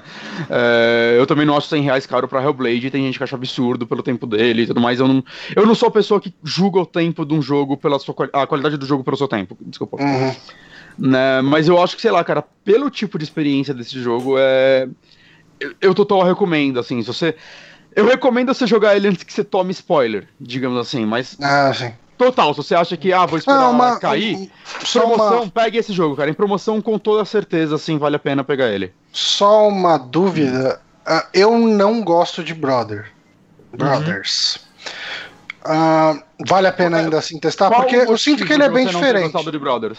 Uh, eu achei a história meio que um mega clichêzão até onde eu fui. Tipo, eu não achei nada de diferente. Ah, era uma jornadinha eu, e tal. Ah, eu ó. acho que o lance de Brothers é, não é a história, mas é como ela é contada, eu acho. Né, mas eu, eu entendo, eu te entendo, assim. É, eu, eu não... gostei muito de Brothers. Tanto que eu joguei, eu lembro hum. que eu joguei um pouco depois de Journey. E eu lembro que eu. Tipo, não que eles sejam parecidos, mas é, tipo, é uma, é uma jornada de certa forma, os dois. Eu saí muito mais emocionado de Brothers, saca? Ele foi um jogo que me tocou bastante, mas eu. Eu completamente entendo, assim, eu acho que eu, eu gostei muito porque, sei lá, eu joguei ele sem saber o que ele seria, e a jogabilidade dele me pegou muito, assim, é... É, a jogabilidade dele me, também foi um negócio que me incomodou. Uhum. Mas, assim, não, cara, você pode jogar esse jogo sem gostar de Brothers, porque, assim, é completamente diferente, saca? Desde a narrativa, desde a, sei lá. Ele cara, tem o lance de dois Ele- personagens, mas é só isso. né? É, acho que a maior brincadeira, assim, que você vê que talvez seja algo que esse diretor gosta é esse lance de trabalho em equipe. Ele aparentemente é um negócio dele. Ele. Não sei se é porque ele fez filmes com, com o irmão dele, talvez eles sejam chegados, algo do tipo. Ele tem essa experiência para ele e ele quis transcrever isso pro, pros jogos. Eu também não sei como. Como eu disse, eu ainda não vi nenhum filme dele, eu quero assistir. Né, e eu não sei se talvez é, esse seja o tipo de história que ele gosta de contar, ou coisa do tipo. Né, mas eu, eu acho que assim, ele total. Só a ideia de serem dois personagens, né? Mas, como eu disse, é o completo oposto, né? Um é um jogo, dois personagens que você é obrigado a jogar sozinho, enquanto esse te obriga a jogar com outra pessoa, né? Não dá pra você deixar um como NPC. Uhum. Né? Então. Então talvez essa se- seja a única ligação deles. Tá. Mas É, de resto, legal. cara, não, é. Eu, eu inclusive acho que você ia gostar, cara, porque ele é muito mais um jogo da, sei lá, Quantic Dream barra Telltale, jogo desse tipo, feito para multiplayer do que, saca, um, um Brothers feito para multiplayer. Uhum. É, então, Entendi. sei lá. Eu, eu, eu total É, eu, eu tenho vontade de jogar ele. É que e- ele tem esse problema, entre aspas, essa característica, melhor dizendo, que eu vou ter que achar alguém com a mesma disponibilidade de tempo que eu. Honório.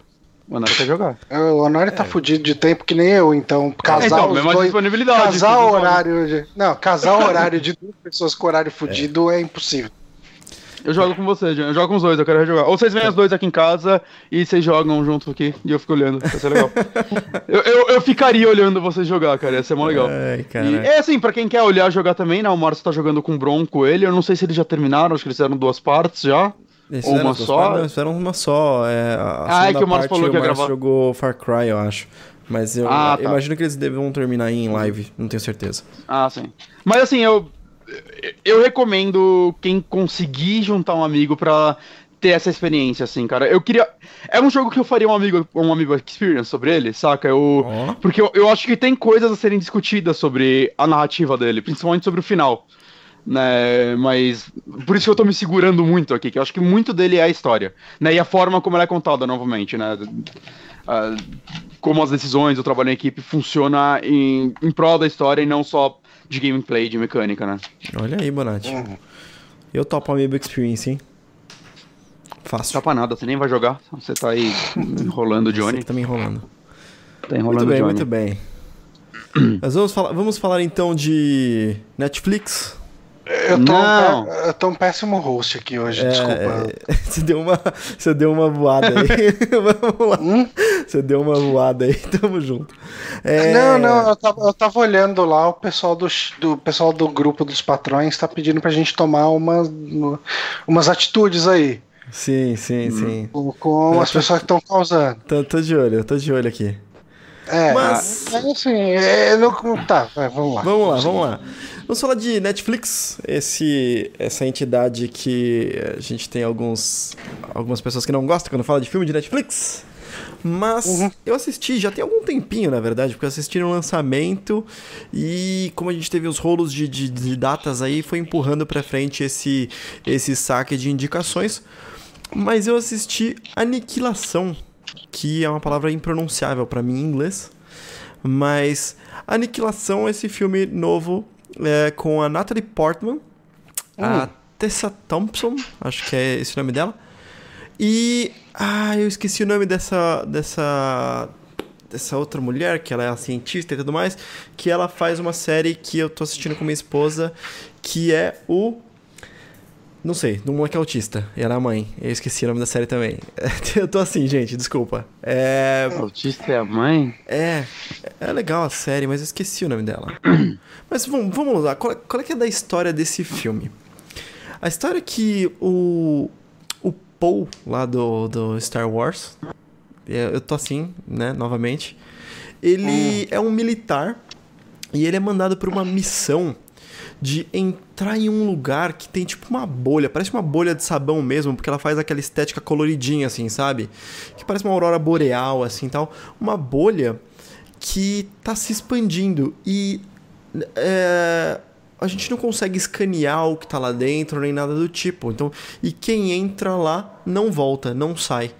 A Natalie Portman, a esposa dele, não sabe que ele está indo para nada desse tipo, né, que essa é a missão dele. Mas o ponto é que ele vai com uma equipe e tudo mais, e só ele volta. Esse, esse é o detalhe. Ele é a única coisa, pessoa, é, que conseguiu voltar, conseguiu sair de lá, né? E hum. isso, isso, tipo, demora um ano, sabe? Do, do, momento em que ele foi até o momento que ele voltou. Essa, essa bolha tá expandindo aos pouquinhos, constantemente. E, bom, ela é uma bióloga, Natalie Portman, ex-militar. Hum. E ela tipo, ela leva, o marido dela volta, mas ele tá catatônico, assim, ele tá fudido, sabe? É, sangrando internamente, ele tá meio zoado. E aí apresentam para ela o que, que tá rolando ali. Olha, isso aqui aconteceu e tal, tá expandindo, a gente não sabe o que vai acontecer. E seu marido tá morrendo, se deteriorando aqui. A gente não sabe o que, que aconteceu, se ele tá contaminado, se é uma doença. Que, que caralho está acontecendo dentro dessa bolha, né? e ela se uh, se uh, se oferece para entrar como uma bióloga junto com essa equipe, entre uma equipe totalmente de mulheres, então para quem tá vendo o streaming, são essas mulheres que estão na capa, tem mais uma ou duas faltando. E elas entram, cada uma tem uma especialidade. Uma é uma física, ela é bióloga, a líder é uma psicóloga para entender o que está acontecendo. E a parada é que quando eles entram lá, é tudo, tipo, muito bonito a lá Avatar, sabe? Que tem umas coisas assim, tipo. É, um cervo. Eu tô falando isso porque tá no trailer, ele tá na capa aqui. Vocês estão vendo um cervo que na galhada dele tem flores, sabe? Então tudo uhum. tem essa estética muito bonita, muito florida, muito colorida. E. Uh, o que tá acontecendo ali é que tá rolando uma mutação. E eu tô entregando isso desse jeito porque isso, tipo, não é uma. Nossa, o que está acontecendo? Isso não é parte do mistério, sabe? O mistério é o uhum. porquê dessa mutação. Tipo, o que que tá acontecendo? Qual é o causador dessa mutação? E é uma mutação muito louca, porque é uma mutação que está é, mesclando tudo com tudo. Tipo, flores com animal, com fungo, com. Sabe? É, é tipo um Last of Us. Tipo Last of Us. Cara, ele tem hum. uma estética Last of Us muito foda. Sabe Last of Us? Deixa eu assistir aqui. Que é aquele negócio apocalíptico ali, mas ao mesmo tempo você tem aquelas cenas naqueles gramados lindos onde a natureza tá, tá tomando a parte urbana e, e, e, tem aquelas tomadas maravilhosas contra a luz e tal. Aqui é exatamente a mesma coisa somado a uma aurora boreal, sabe? É muito. Uhum. A estética desse filme é muito, muito bonita, cara. Não tem como falar, nossa, que filme feio. Não, cara, é, é lindo, simplesmente lindo. Uh, e aí eu não posso mais falar muito sobre o que acontece a partir daí, porque começa a entregar um mistério. Hum. Mas eu vou. Mas ele é um filme muito sobre o mistério. É. Você, você vê para saber o que, que vai se revelar desse mistério. Exatamente. Ou, ou é mais do que, por exemplo, acompanhar hum. a situação daquelas pessoas. É, assim, eles tentam colocar um clima de tensão, meio terror, tá? Porque uhum. tem alguns animais que estão uh, que estão já mutados, então as coisas bem diferentes, assim, eles criam uns monstros. E é muito legal, né, que essa é a estrutura padrão, padrão do monstro, né? Você pegar alguma coisa que a gente já conhece e distorcer ele para virar um monstro. E aqui tem uma é, é muito direto, sabe? Você consegue pegar um animal que e transformar ele com outro animal e falar, olha, esse aqui é o, sei lá, enfim, dá, um, dá um, uma nova uma nova abordagem para ele, ficar feroz, esse é. tipo de coisa. O, o Francisco Carolino comentou que quem já leu A Cor que Caiu do Céu do Lovecraft é a mesma premissa. Olha só. Eu, tenho que ler esse conto, inclusive. Eu tenho um é, livro com me, ele. Me indica, eu, tô, eu tô tentando ler hum. Nas Montanhas da Loucura. Eu também! Cara, é difícil, né? Isso. É. é. É muito, muito mega descrito. Parece que você tá lendo um reporte de, de geologia. É porque sabe? ele basicamente não tem. O Lovecraft não. É, eu sou muito fã de Stephen King, ele é o completo oposto. Stephen King é tipo o personagem e tudo que ele descreve é basicamente do mundo do personagem. O Lovecraft é o contrário, assim. Hum. É, é, o cientista, o, tudo o importante é o que tá à volta do cientista, não ele. Aí é foda, cara. É, tá, di- tá difícil. Daí falaram, cara, você devia ler. Daí falaram, a cor que caiu do céu é bem mais de boa de ler e tal. Tipo, E, e- É mais curto. Na verdade, o Aniquilação, aí eu não sei quem veio primeiro e tudo mais, mas ele é de um livro, né? Um livro de mesmo nome. Então ele é uma já adaptação. repararam que todo mundo de podcast fala o tempo todo e tudo mais? É, não. Eu falei Tem isso? algum problema com ele e tudo mais? Eu falei isso? Você falou. E, e não, mas assim, eu falo, o Bonatti fala, qualquer Mas é podcast.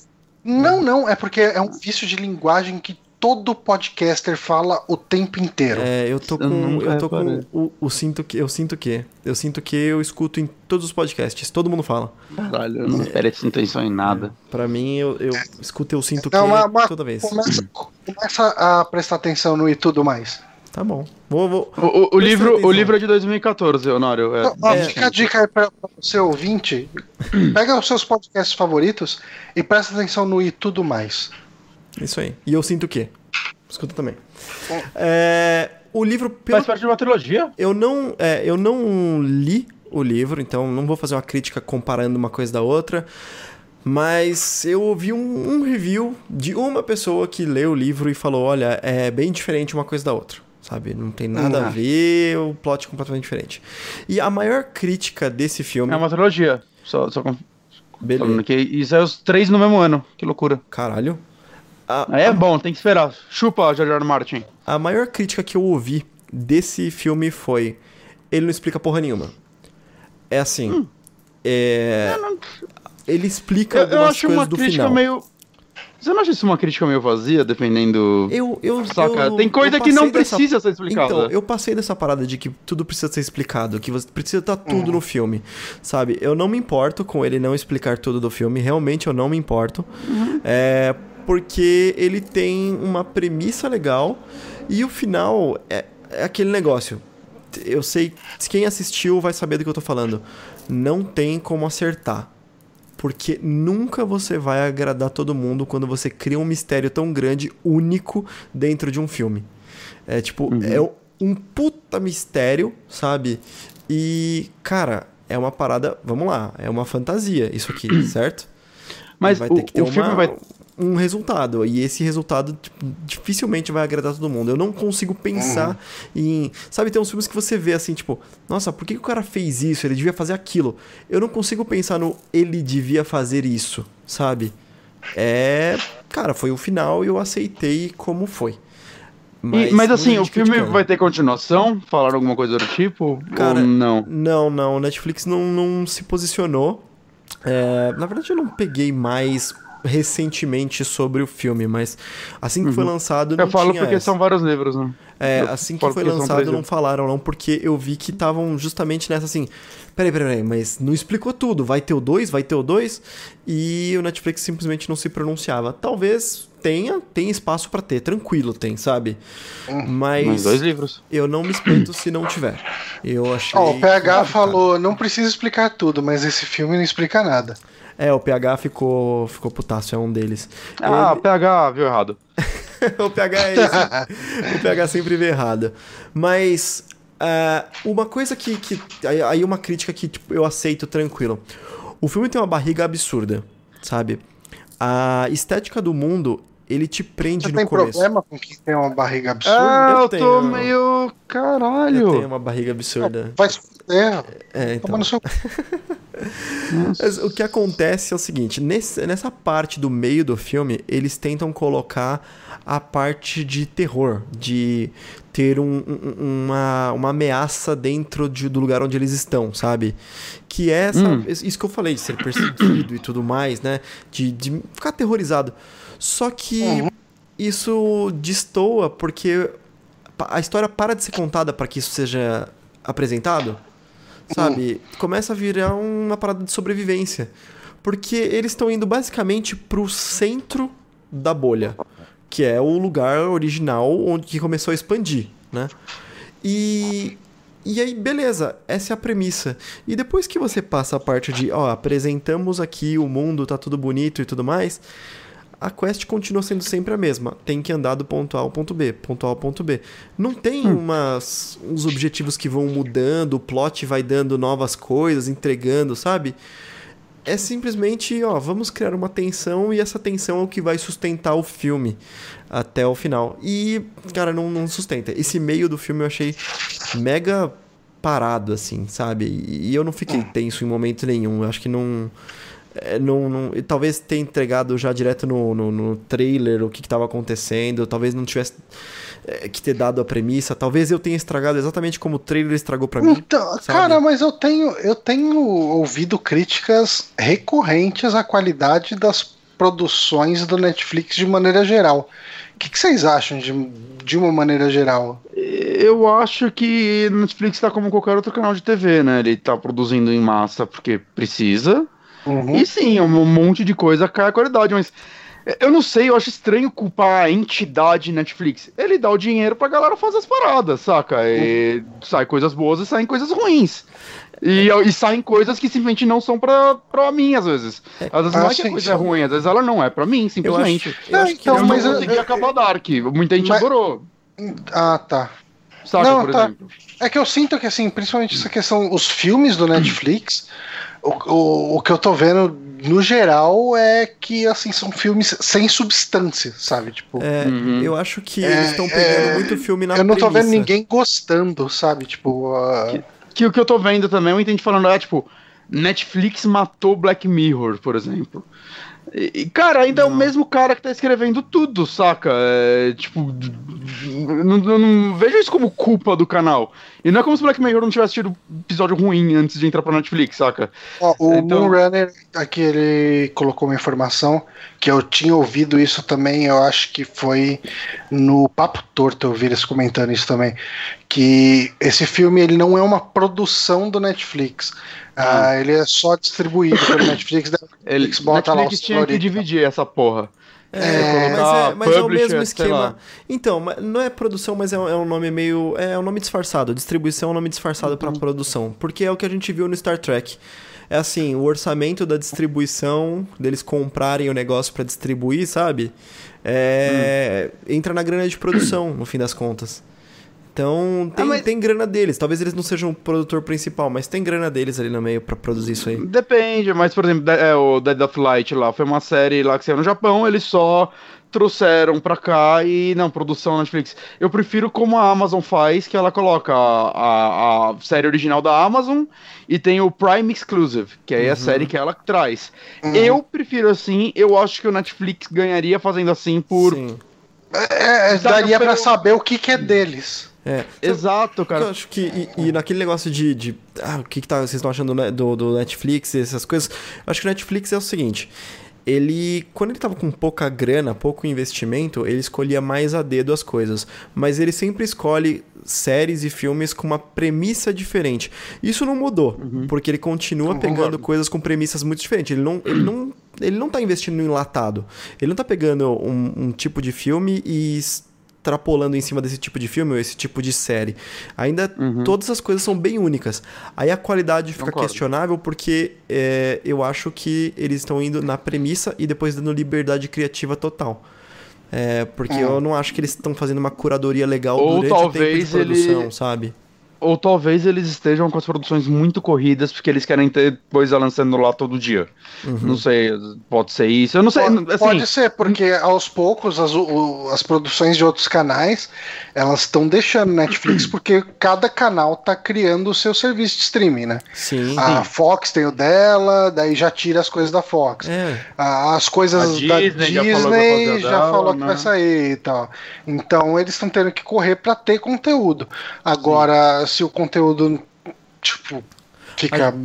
Meia É, a gente a Amazon pode escolher mais a dedo, talvez, porque é a porra da Amazon, saca? Hum, é, e nem, mesmo assim, né? Você assim... pega a série do Van Damme dela, já foi cancelada. É, nem tanto assim, porque a gente noticiou no fim do ano passado quanto que seria o investimento da, do Netflix, da Amazon, é, da HBO. É, eu lembro que foi um catado que a gente falou dessas três, se eu não me engano, sobre o que, que teria. E a gente discutiu e a gente chegou a essa mesma conclusão, que é, tá rolando uma debandada porque todo mundo quer ter seu serviço de streaming, todo mundo quer quer fazer sua própria distribuição e a Netflix precisa, a todo custo, colocar é, séries únicas dela, coisa que só ela tem. Então a gente chegou a essa mesma conclusão alguns meses atrás. É, é exatamente isso. Netflix está colocando dinheiro para ter originais Netflix lá dentro dela e ela quer meio que suprir o buraco que estão deixando os filmes e séries das outras emissoras. É, Pra E concluir. assim, cara, Ah. quase nenhum canal você vai gostar de tudo que passa nele. Talvez nenhum. Saca? Alguém vai falar Gabriel, tudo que ela faz é bom. Eu não botaria minha mão no fogo nisso porque eu nunca vi tudo que ela fez. Uhum. Mas, sei lá, cara, eu acho que. Eu acho que o fato. Um problema também da Netflix, não um problema da Netflix, mas nosso, é que por fato de a gente abrir a Netflix e ver tanta coisa saindo, a gente. E, tipo, à sua disposição, a hora que você quer. Cria aquela ânsia de você querer ver tudo sem filtro. Saca, eu quero. Eu preciso ver isso. Todo mundo tem uma lista muito maior do que vai conseguir assistir algum dia. Uhum. Saca, eu acho que se a Netflix nunca mais colocar nada nela, eu levaria anos pra ver tudo que tá na minha lista. E por conta disso a gente começa a ver muita coisa que não combina com a gente.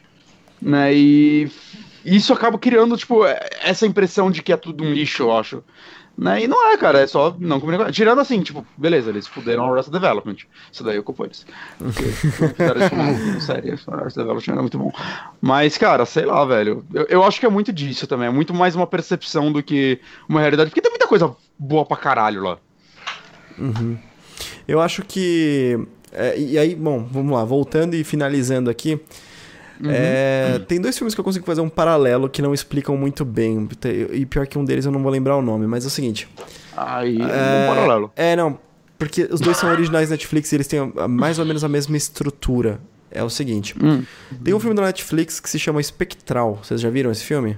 Hum, nunca vi. Não, não, não. É, bas- é basicamente um filme de uma guerra que tá acontecendo. Você acompanha uma equipezinha e um cientista como principal, onde começam algumas. é, as tropas começam a ver um espectros, basicamente fantasmas.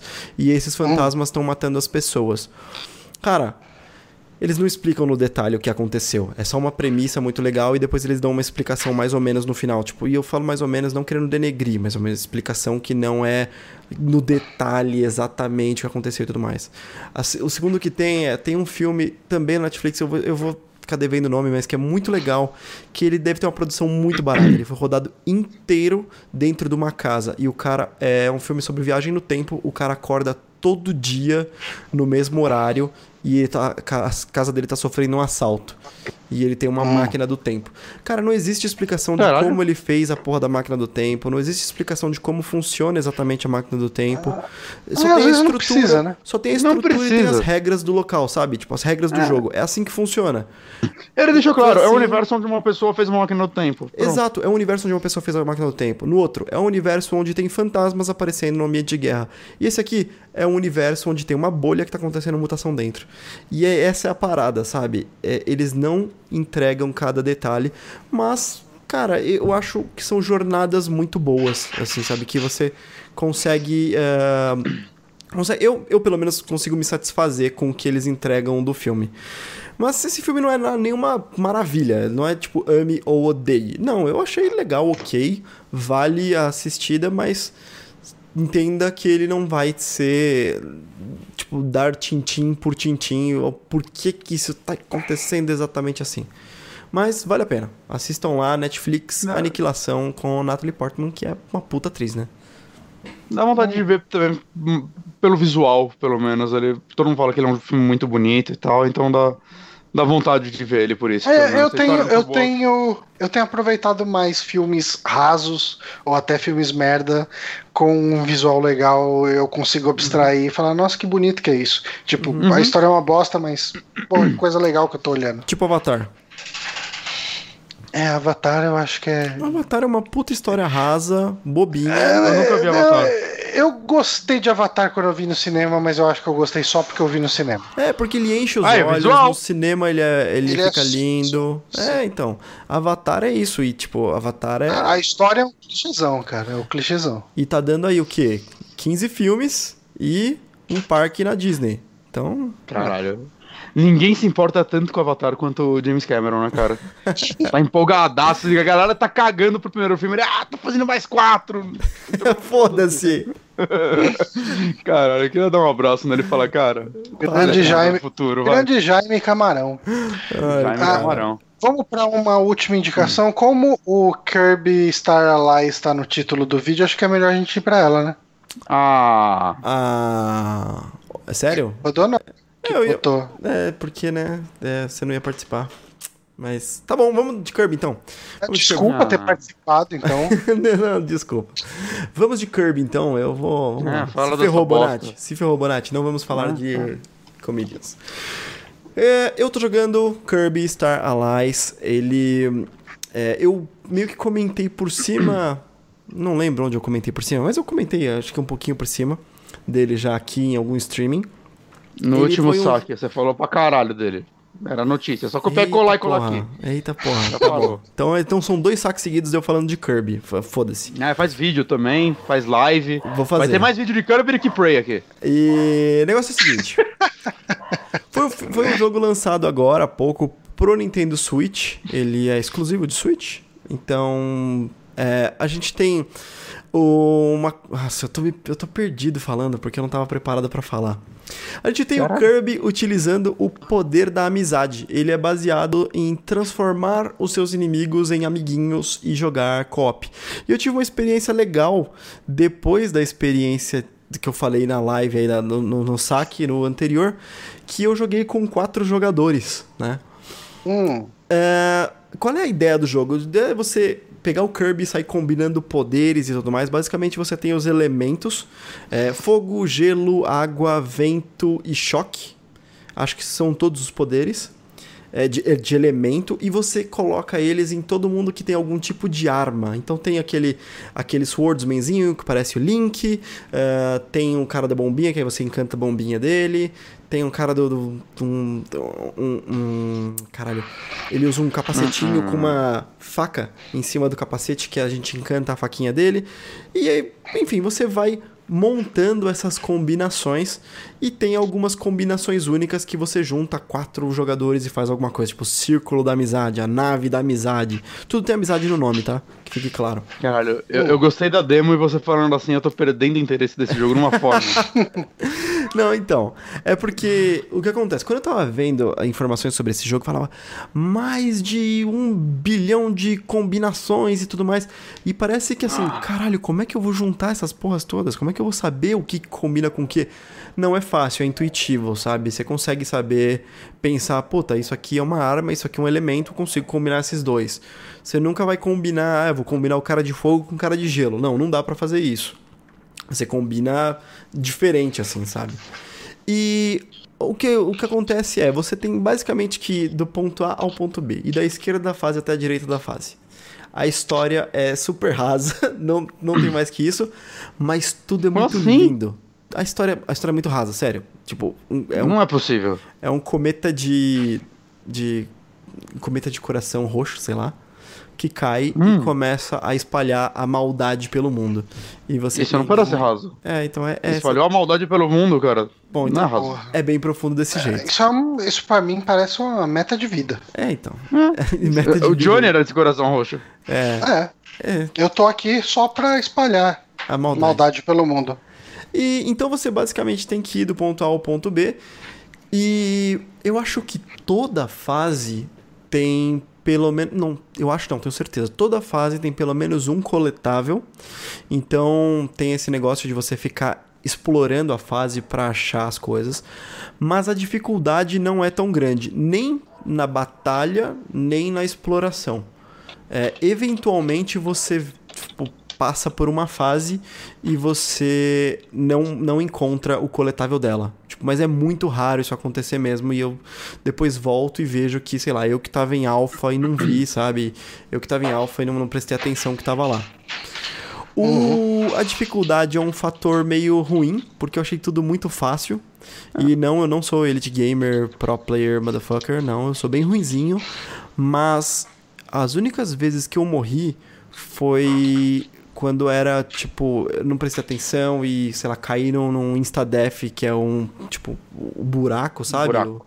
Alguma coisa assim. Eu Ou tô vendo que a média do jogo é de 5 horas pra eu terminar. Ele é bem curtinho. ele é bem curtinho, ele é bem curtinho. Se você ruxar mais rápido ainda, mas eu levei um pouco mais de tempo porque eu fui bem devagar, tentando pegar todos os coletáveis e tal. Sim. Eu terminei o jogo. A dificuldade. Você acha que a dificuldade estaria em pegar os coletáveis? Tem algum. Você sentiu que é difícil pegar alguns? Não. Ou nem isso? Não, não. É, Não é difícil pegar eles, como eu disse, é fácil você encontrar onde estão eles.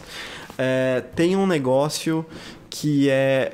Tem tipo umas duas ou três fases. é, Acho que duas mesmo, onde você tem uma bifurcação, um caminho sem volta, sabe? Se você errou, vai ter que fazer a fase de novo pra depois pegar aquele coletável. Tipo, você sabe que você perdeu. Mas é bom que não tenha mais do que isso mesmo, porque é muito frustrante você ver o negócio e falar, puta, né? é, tipo, era uma chance em duas. Eu não tinha como chutar que aquele era o caminho certo. E isso é frustrante. Quando você descobre alguma coisinha no cenário, é bem legal. E se você não descobre, tá tudo bem. Mas quando é tipo 50-50 sorte, aí fica meio, meio chato, sabe? Meio frustrante de você ter que fazer de novo por conta disso. Eu terminei o jogo com 70 e 77% do jogo. É, Você tem Caraca. umas coisinhas que é tipo um, meio que um grindingzinho que você tem que fazer. Que é de pegar todas as peças de alguns quebra-cabeças pra preencher uns quadrinhos. Nada demais, é só preencher quadrinho mesmo, não tem história nem nada. Assim. Mas onde está a dificuldade do jogo? A dificuldade do jogo tá mais tá, depois que você fecha o jogo, você libera alguns modos que são um boss rush assim, sabe? Que você tem que fazer com a mesma vida.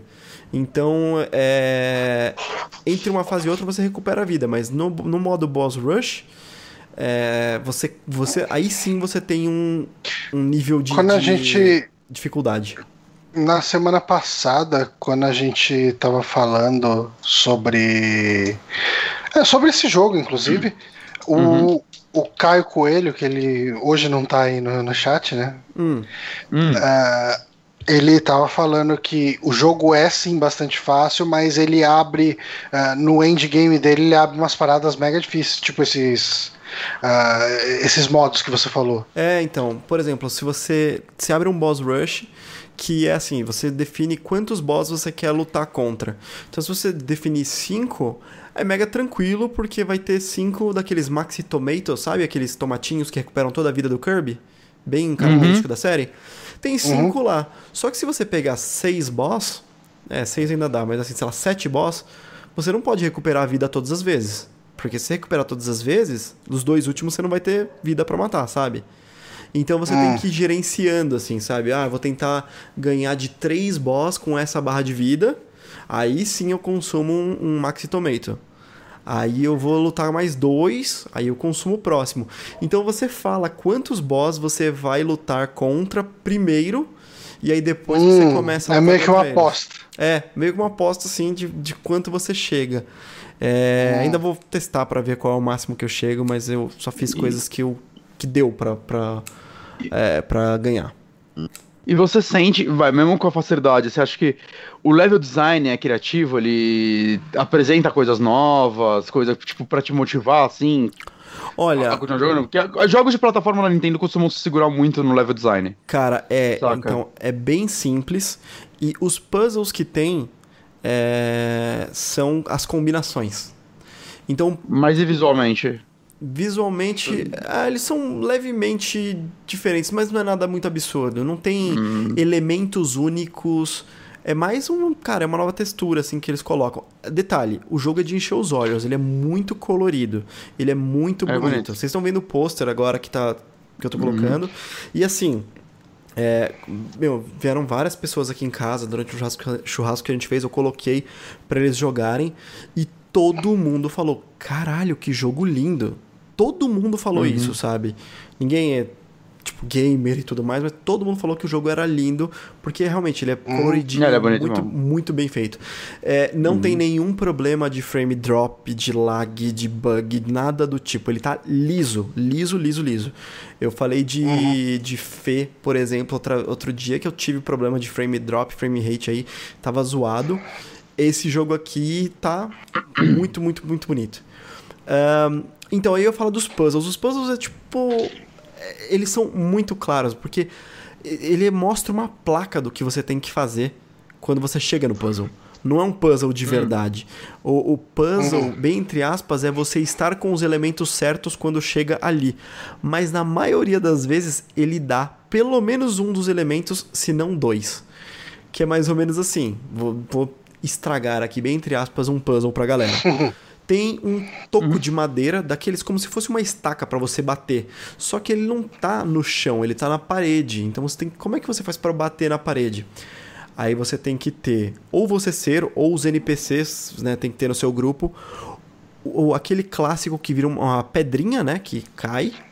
Então ele se transforma em alguma coisa pesada, se transforma numa bigorna, alguma coisa assim. E um de gelo, por exemplo.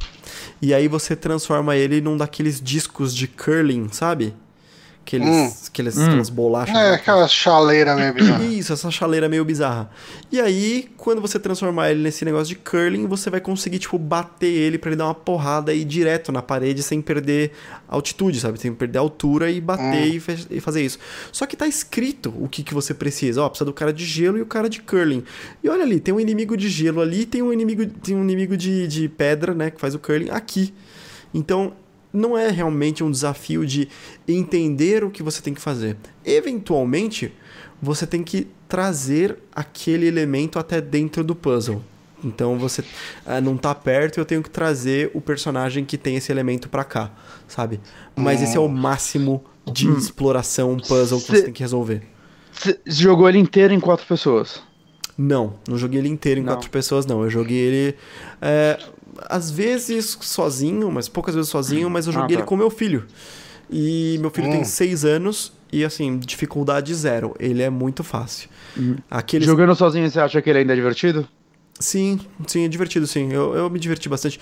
Detalhe, ele, eu já frisei que ele é um jogo fácil. Não é desafiador, tá, galera? É mais, é mais um passatempo o negócio, É sabe? um passatempo, né? Não é um desafio. Exatamente, é um passatempo, você vai jogando. Então, pra mim foi mega tranquilo. E eu criei um carinho por esse jogo diferente do que eu esperava. Porque assim, eu só, eu só vi uns joguinhos com meu filho de arcade, né? Mas esse é o primeiro jogo que eu salvo com ele, sabe? Que a gente joga e por um tempão e acha o boss e luta junto e um cai e levanta o outro. Quer dizer, ele cai, eu levantava ele. Mas. é, e a gente salva. Então, é, então ele é um junto. bom. Ele é um bom jogo se você tiver um filho e quiser ser o primeiro jogo pra você terminar com seu filho. Cara, com absoluta certeza. Porque é um negócio muito louco, porque. É, imagine, você pode dar seu o controle na mão do seu filho de 3 anos, como é o caso do meu outro filho, que aí ele não tem a coordenação, ele não vai andar exatamente. Quando você é o Kirby, o Kirby é o líder. Se você chegar no canto da fase e começar a andar e o personagem ficar pra trás, ele simplesmente teleporta pro Kirby. Sabe? Então, você Ele, ele é bem jogar feito com pensando criança. em criança mesmo. Exatamente, ele é feito pensando em criança. A facilidade dos botões, então ele é feito para ter poucos botões também, porque tem o esquema de você repartir o seu Joy-Con, né? É, e, e- jogar com, com menos botões, com menos acesso às coisas. É, ele, é, ele é bem feito para criança mesmo, você consegue Eu quero, dividir. eu quero ver seus relatos quando sair Donkey Kong e você for jogar com seu filho. Ah, Quem vai matar quem primeiro? Eu vou colocar ele no. ele naquele. Ah, bota aquele cara surfista Ah, é. lá É. que passa as fases sozinho e acabou. Exatamente, vou colocar E esse. uma, um- uma coisa, eu tô vendo um vídeo do jogo enquanto você fala. Hum. Tem um lance de quebra-cabeça que parece muito aqueles quebra-cabeça de Street Pass do 3DS, que eu acho que deveriam ser os achievements do Switch. E você ganha alguma coisa completando ele? Você, Não. tipo, ou é só uma imagenzinha bonita? Não, é a imagem, imagenzinha bonitinha. É Imagem uma pra roupinha, você. Pra você postar no seu Twitter. Olha aqui. Que eu não postei as minhas por, sei lá. Eu sei que não tem história muito cativante, mas spoiler, né? Sei lá. ó, é porque você vai. Você, a imagem não tá lá, você vai construindo ela, sabe? Aí eu não quis postar pra não. Não estragar nada pra ninguém. Eu achei, eu achei que. é, ainda- no negócio. Nossa, Eita. Passou pra mim, Borat. Ainda no negócio de facilidade pra criança, é, eu tava falando com um, um amigo meu sobre as facilidades do Mario Kart, que você tem aquele auto accelerate, você tem o auto steering, né, Pra você para ele não sair da pista automaticamente.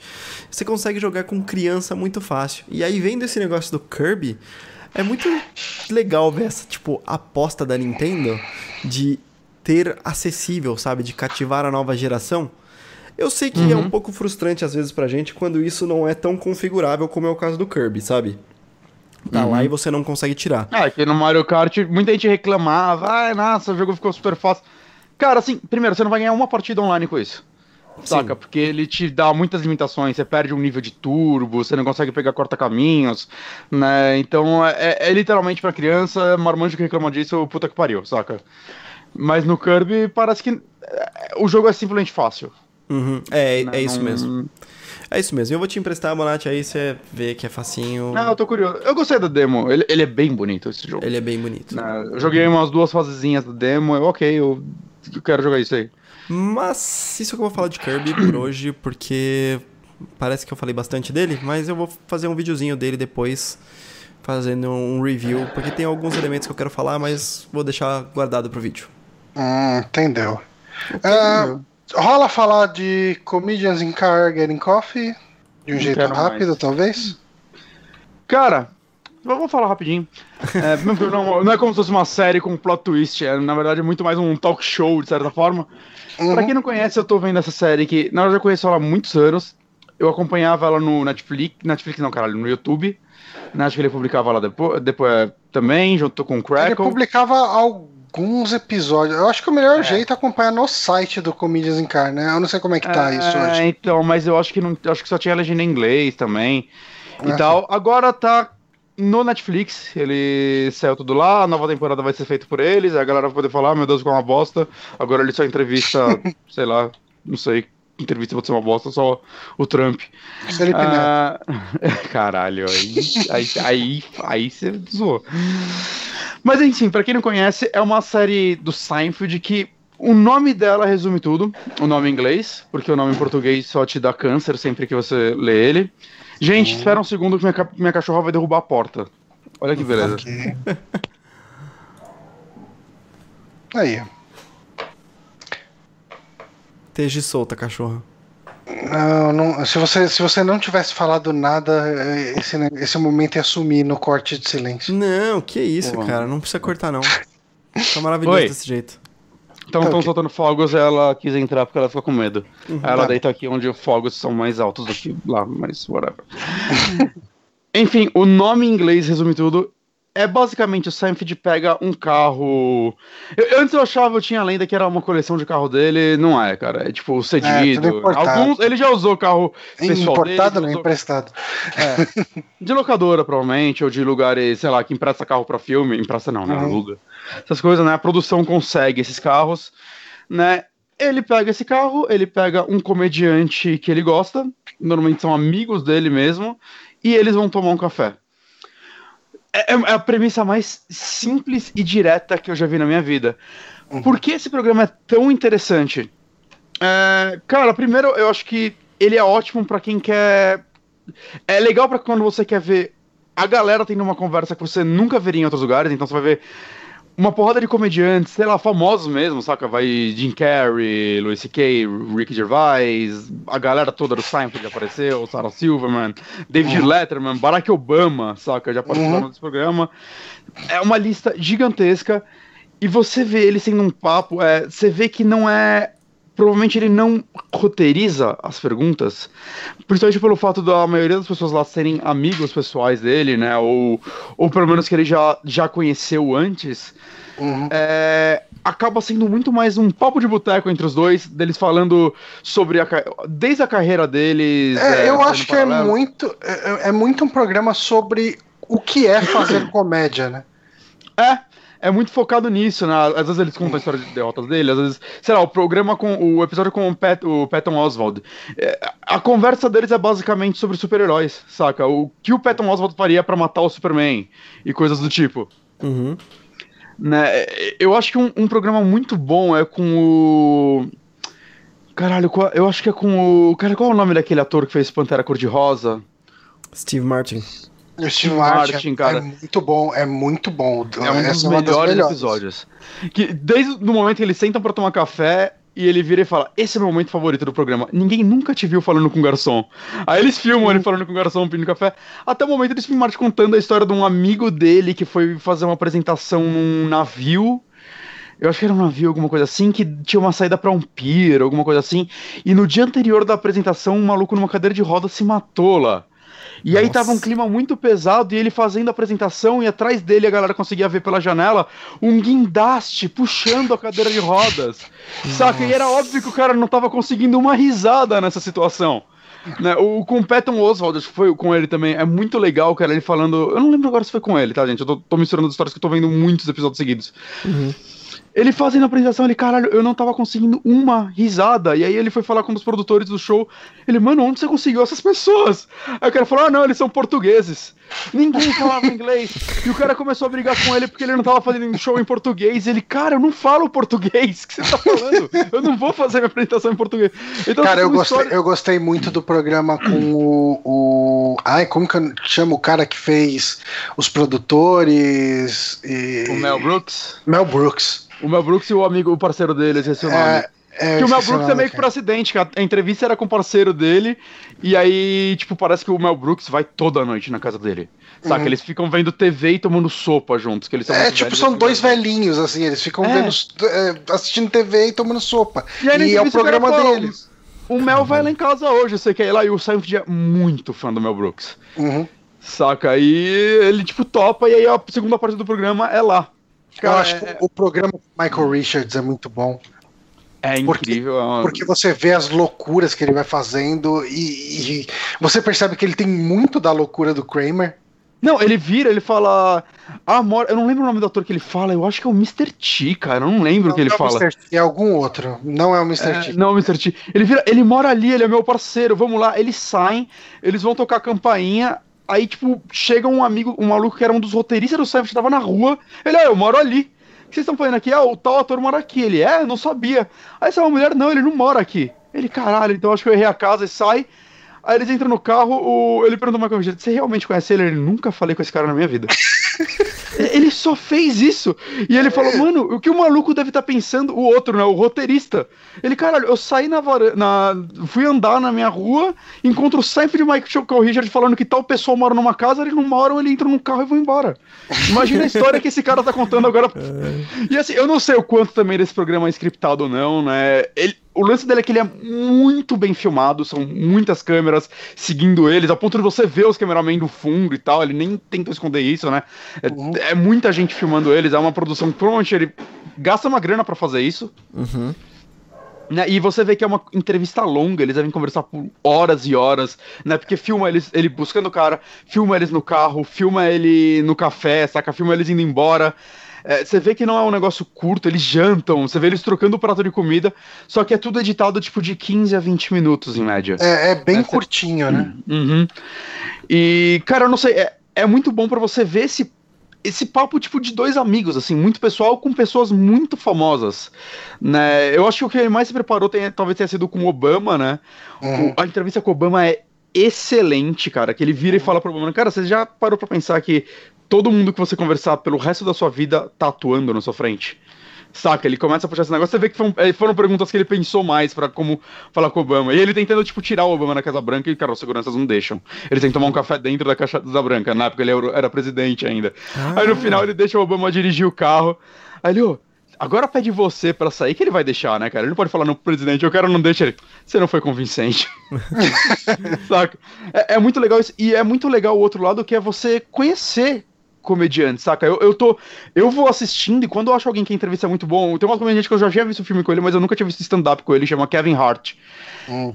Cara, o episódio dele, eu ria, assim, alto, sozinho, cara. É difícil ele é eu demais, dar risada cara. alto é sozinho. É demais. Cara, ele é, ele é um cara, tipo, ele pensa muito rápido, cara. Não é possível. Você falando um negócio, ele complementava com uma parada extremamente engraçada. Ele ia comentando de pessoas na rua, saca? Coisas muito engraçadas, mano. Aí eu vi que na Netflix tem tipo uns quatro stand-ups dele. Eu já coloquei tudo na lista, Sim. tem que ver em breve, cara. Ele é muito bom, esse maluco. Cara, ele, saca? Eu, eu ele... acho que a entrevista com o Trevor Noah é muito boa também. Sabe, esse. Trevor Noah é qual? Eu não sei se eu já vi essa. O Trevor Noah é um africano que apresenta um programa, tipo um, um ah, sim, um sim, programa sim, de notícias comentadas e tal, tipo sim, já sim, é, é, é, muito bom. É muito- Ele contando da vida dele, é, é uma entrevista um pouco mais séria até, né? O, o Kevin Hart, eu acompanho ele, né? e Acompanho o The Rock também. Cara, Hum. é, ele fez uns dois filmes com The Rock. Ele fez Jumanji e Ah, é? fez aquele do, do FBI ou da CIA, que eles são, tipo, agentes e tudo mais. No filme, é meio whatever, tá ligado? É tipo aquele humor, humor meio às vezes pastelão e tudo é, mais. é roteirizado, né? Não é, um, Mas- não é exatamente o que ele tá escrevendo, algo do tipo, né? Mas, cara, eu acompanho os dois no Instagram e era maravilhoso ver os dois fazendo vídeo durante a produção, eles se zoando, sabe? Tipo, o cara é engraçado naturalmente. Ele, como ator, é qualquer Ah. coisa, sabe? É, é- é humor ali, beleza. É o que eu senti na entrevista dele, cara. Ve- veja esse episódio se você gosta dele, Leonardo. Não, eu vou. Cara, eu. 15 minutinhos você vai Agora tem, tem um episódio que o Bonatti falou que gostou e eu achei que foi o que eu menos gostei de todos, Hum. que foi o com o Christoph Waltz. Christopher Waltz. Cara, Ele, é, ele é só desconfortável pra mim. Cara, ele é muito estranho esse ator, cara. Ele é. Porque ele, Ele, é aquele cara que austríaco, né? É, e você vê que ele é. Talvez ele seja, não sei se ele é muito culto, ele. Você vê que o Seinfeld tava tendo dificuldade pra falar com ele, assim, o Seinfeld ficou desconfortável Ah. com ele. Mas eu, eu não sei, cara. eu- Ele puxava uns assuntos muito diferentes. E acho que parte. Funciona, assim, o humor dele ali. Né? Eles olhando, assim, tipo. Ele não come essas comidas americanas, saca? Ele... Uhum. Até o Seinfeld uma hora vira pra ele e fala: Cara, o que você tá fazendo nesse país? Cara, não combina com você. Eles Uhum. se encontram numa loja e ele tá querendo. Ele, o que você tá fazendo aqui? Ah, eu tô procurando alguma coisa em metros. Ele, por quê? Ele, porque polegadas não fazem sentido. Eu, caralho, obrigado. Cara, é- eu não sei, eu acho muito bom o episódio dele pelo quão desconfortável é, assim, quão estranho é. Caralho. Ele olhando assim o cardápio, ele falando, agora eu entendo porque o sistema de saúde dos Estados Unidos é tão caro. É, eu sempre, é, basicamente você paga pra consertar isso. É o American Dream esse. Você come tudo essas merda e depois você paga pra te consertarem. É, mas é, assim, é- ele é um episódio bem diferente de todos, Bem, porque ele é não, não mega- começa por ele. Ele é mega desconfortável esse episódio, cara. Porque Agora, uma. é, é o Seinfeld tentando entreter o cara e nada agrada o cara, sabe? Tipo, Uhum. O carro agradou. é, o carro agradou, pelo Hum. menos.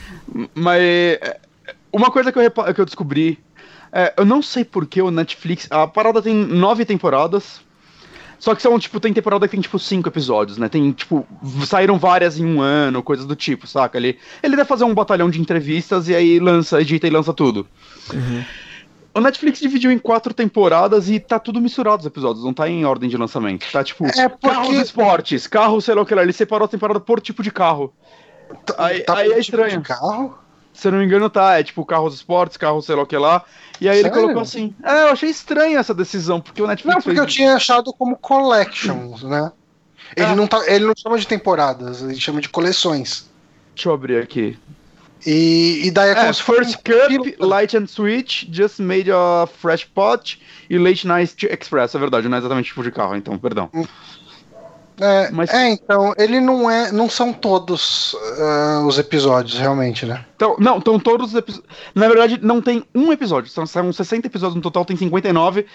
Porque o Netflix, não sei porquê, não colocou aquele episódio com o George Costanza, que é o Jason Alexander e o, o Newman, esqueci o nome do ator, é, fazendo os personagens. Não sei se é porque ele foi um episódio especial ou algo do tipo. É, pode Esse ser. Episódio, só tava- esse episódio não tá lá. Tem a entrevista com o Jason Alexander é, à parte e tudo mais, só que esse episódio não tá lá.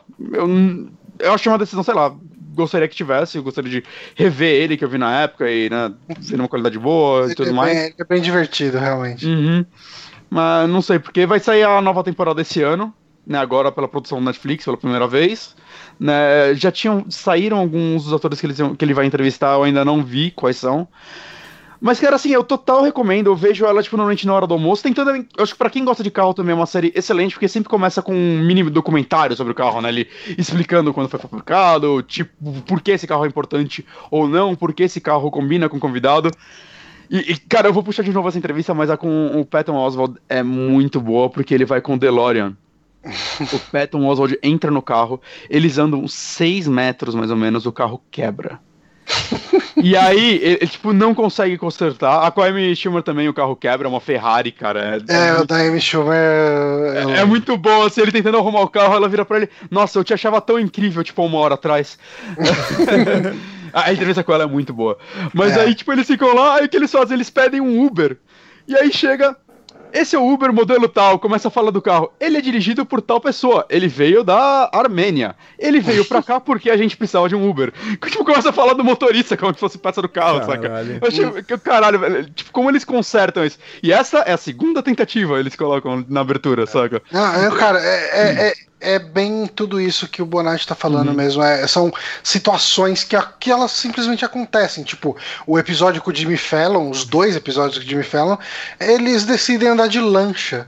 É, ele é em duas partes. Do nada, assim, sabe? Tipo, o episódio com o Louis C.K. é muito bom. Muito que bom. Que eles vão, acho que no iate dele, né? Aham. Uhum. É. E isso foi muito antes das polêmicas dele e tudo mais, uhum. né? Mas. Cara, eu, eu acho que vale a pena, assim, quem tá na dúvida começa pegando uns atores que você gosta, saca? É, melhor, melhor caminho. Mas é muito legal. Menos o Christoph ver... Waltz. é, eu não, não começaria por ele. Mas assim, mesmo às vezes você pega um comediante que você já viu, algum cara que você já viu por aí também, você vê o episódio, às vezes você acaba gostando muito mais dessa pessoa. Saca, tem, tem episódios muito melhores que outros, né? Tem. Eu sinto que existe uma inconsistência dependendo do, do entrevistado mesmo. Eu não acho que tem nenhum episódio que eu vi que eu achei ruim, mas é que tem uns que são simplesmente incríveis. Uhum. Saca? É, eu acho, que um o melhor, Oswald... o melhor primeiro episódio eu acho que é o do Obama. Do Obama é muito. Mas ele também já é bem diferente, né? Ele é um. Ele tem muito humor, mas ele tem um teor mais sério, porque é, é um episódio que o Seinfeld tá intimidado. É. Mas é legal mas, o Obama é, falando é o, que ele joga Obama, golfe com o Larry David e tudo mais. É o Obama fechando a carreira hum. dele de presidente, né? Tipo, é no final Sim. do mandato, do hum. último mandato já. Mas o, Steve Martin, eu acho que vale muito a pena também ver o dele. É né? Se você for ver pelo Netflix, o primeiro episódio é o com o Jim Carrey. Ele é interessante porque o Jim Carrey leva o, o Seinfeld pro estúdio dele. É o né? Jim Carrey atual maluco do caralho ou o Jim Carrey hum. quando ele era mais engraçado? O Jim é, Carrey atual, Carrey barbudo depressivo. Sim. É até, é até interessante, porque tem, tem muito comediante que você vê que sofre de depressão, isso daí é meio aberto, né? Muita gente sabe disso o Seinfeld foge muito desse assunto, cara. Eu, eu, acho meio triste, assim, sempre que alguém puxa esse assunto, o Seinfeld contorna e, tipo, ele não quer falar sobre isso. Ele é muito fechado, saca, o Seinfeld em alguns pontos. Uhum. Né? E eu acho que é uma coisa legal desse programa é que, aos poucos, você vê ele soltando coisinhas dele, para quem é muito fã do Seinfeld, vê ele soltando coisinhas dele que você não vê ele falando em entrevistas. Uhum. Né? Que às vezes parece até que ele solta sem querer, mas ele é, é. Até assim, eu não concordo com muita coisa que o Seinfeld fala, saca? Ele é um cara que é contra a terapia, ele fala. Ele não acredita uhum. em terapia. Né? Então é interessante você ver pessoas que têm pontos de vista muito diferentes dele. Tem um um locutor de rádio, esqueci o nome dele, cara. Ele tem aquele cabelo do Brian May e tal. E o episódio dele é, é, é muito focado nisso. É o Howard querendo... Stern? É ele mesmo. É ele tentando empurrar essa terapia pro Seinfeld e o Seinfeld falando, cara, eu não preciso disso. Saca? É bem interessante, assim, você vê esses pontos de vista diferentes, assim, né? Uhum. O Seinfeld não tem medo de ter opiniões não populares também, né? Ele uhum. não tem medo de falar, sei lá, do Bill Cosby como o herói dele. Uhum. Da comédia, do humor. Né? Então, sei lá, é, é, interessante também você ver isso, mas, cara, é no geral um programa muito engraçado, saca? É, é interessante ao mesmo tempo que ele é engraçado. Não, é, ele, ele é, é que assim, então ele é engraçado, eu só fazendo um adendo, ele é engraçado sem ser hilário. Ele, ele, tipo, eu acho que ele é engraçado que você se sente bem assistindo. Sim. Uh, ele tem momentos que você vai rir alto, tudo. Mas ele não é que nem você vê o, o Jim Carrey saindo do cu de um, de um rinoceronte. rinoceronte. Tipo, não é esse não. nível de, de engraçado dele, mas você vai rir assistindo pelas situações. E não é um talk show onde o cara vai lá para apresentar este é meu novo álbum, como você vai ver, tipo, na maioria dos talk shows, né? É, programas de entrevistas em geral, né? Isso daí é, é literalmente. Vamos bater um papo sobre ou nossa carreira, ou sei lá, nossa amizade, ou sobre os filmes que a gente gosta. É muito legal você ver, tipo, atores que você gosta falando sobre coisas mais mundanas, né, cara? Eu, eu, acho legal. O com o Ricky Gervais é muito legal, cara, porque ele tá com muito medo, que ele tem medo de motorista que corre e o Simon começa a pisar. Cara, é, é, muito interessante, cara. É, é, é tipo, muito diferente, cara. É, é não tem uma. É, um programa que não tem um padrão. Eu acho que é por isso que eu gosto dele. E como eu disse, por ser curtinho, eu atualmente eu almoço em casa, né? Eu, consigo, eu trabalho perto de casa. Então eu consigo ver de um a dois episódios, assim, na hora do almoço. Eu como correndo e deito, assim, pra assistir. Saca? E, e dá para você encaixar no seu tempo muito fácil esse programa. Por isso eu recomendo muito ele. Muito bem. Honório, vê com, com, com, com, com, com, com o comediante aí que você ama aí, cara. Eu acho que você vai gostar muito. Eu vou, vou começar pelo Jim Carrey mesmo, vou começar do primeiro. Uhum. Você, você, o jeito que vocês falaram já me vendeu bastante. Eu vou, vou assistir com certeza. Inclusive, vou assistir uhum. um agora emendando logo depois do saque. Ah, cara, vê. É, é, uma, é, uma, é, bem rápido, cara. É, dá, dá pra ver um, dois episódios antes de dormir também, sem se cansar, saca? É, é, tem o tamanho de um anime, cada episódio. Até menos, né? Até menos, episódio de menos de 20 minutos, de 15, sei lá. Uhum. Bom, gente, uh, esse foi o saque de indicações dessa semana. Fizemos aí um, um apanhadão, um monte de coisa bem diferente. Uh, queria agradecer o pessoal que está acompanhando aqui, o PH que ganhou o título de moderador ao longo dessa live. O, use esse título com responsabilidade. Nossa. Queria agradecer a todos os, todos os outros ouvintes aí que estão acompanhando a gente, o Lucas Lima, o, o Moonrunner, uh, o William, cara, todo mundo, a Bela, todo mundo que está acompanhando a gente aqui, muito obrigado. Obrigado, Bonatinho, obrigado, Honório. E a gente fica por aqui então até semana que vem, se tudo der certo. E tchau. Arus.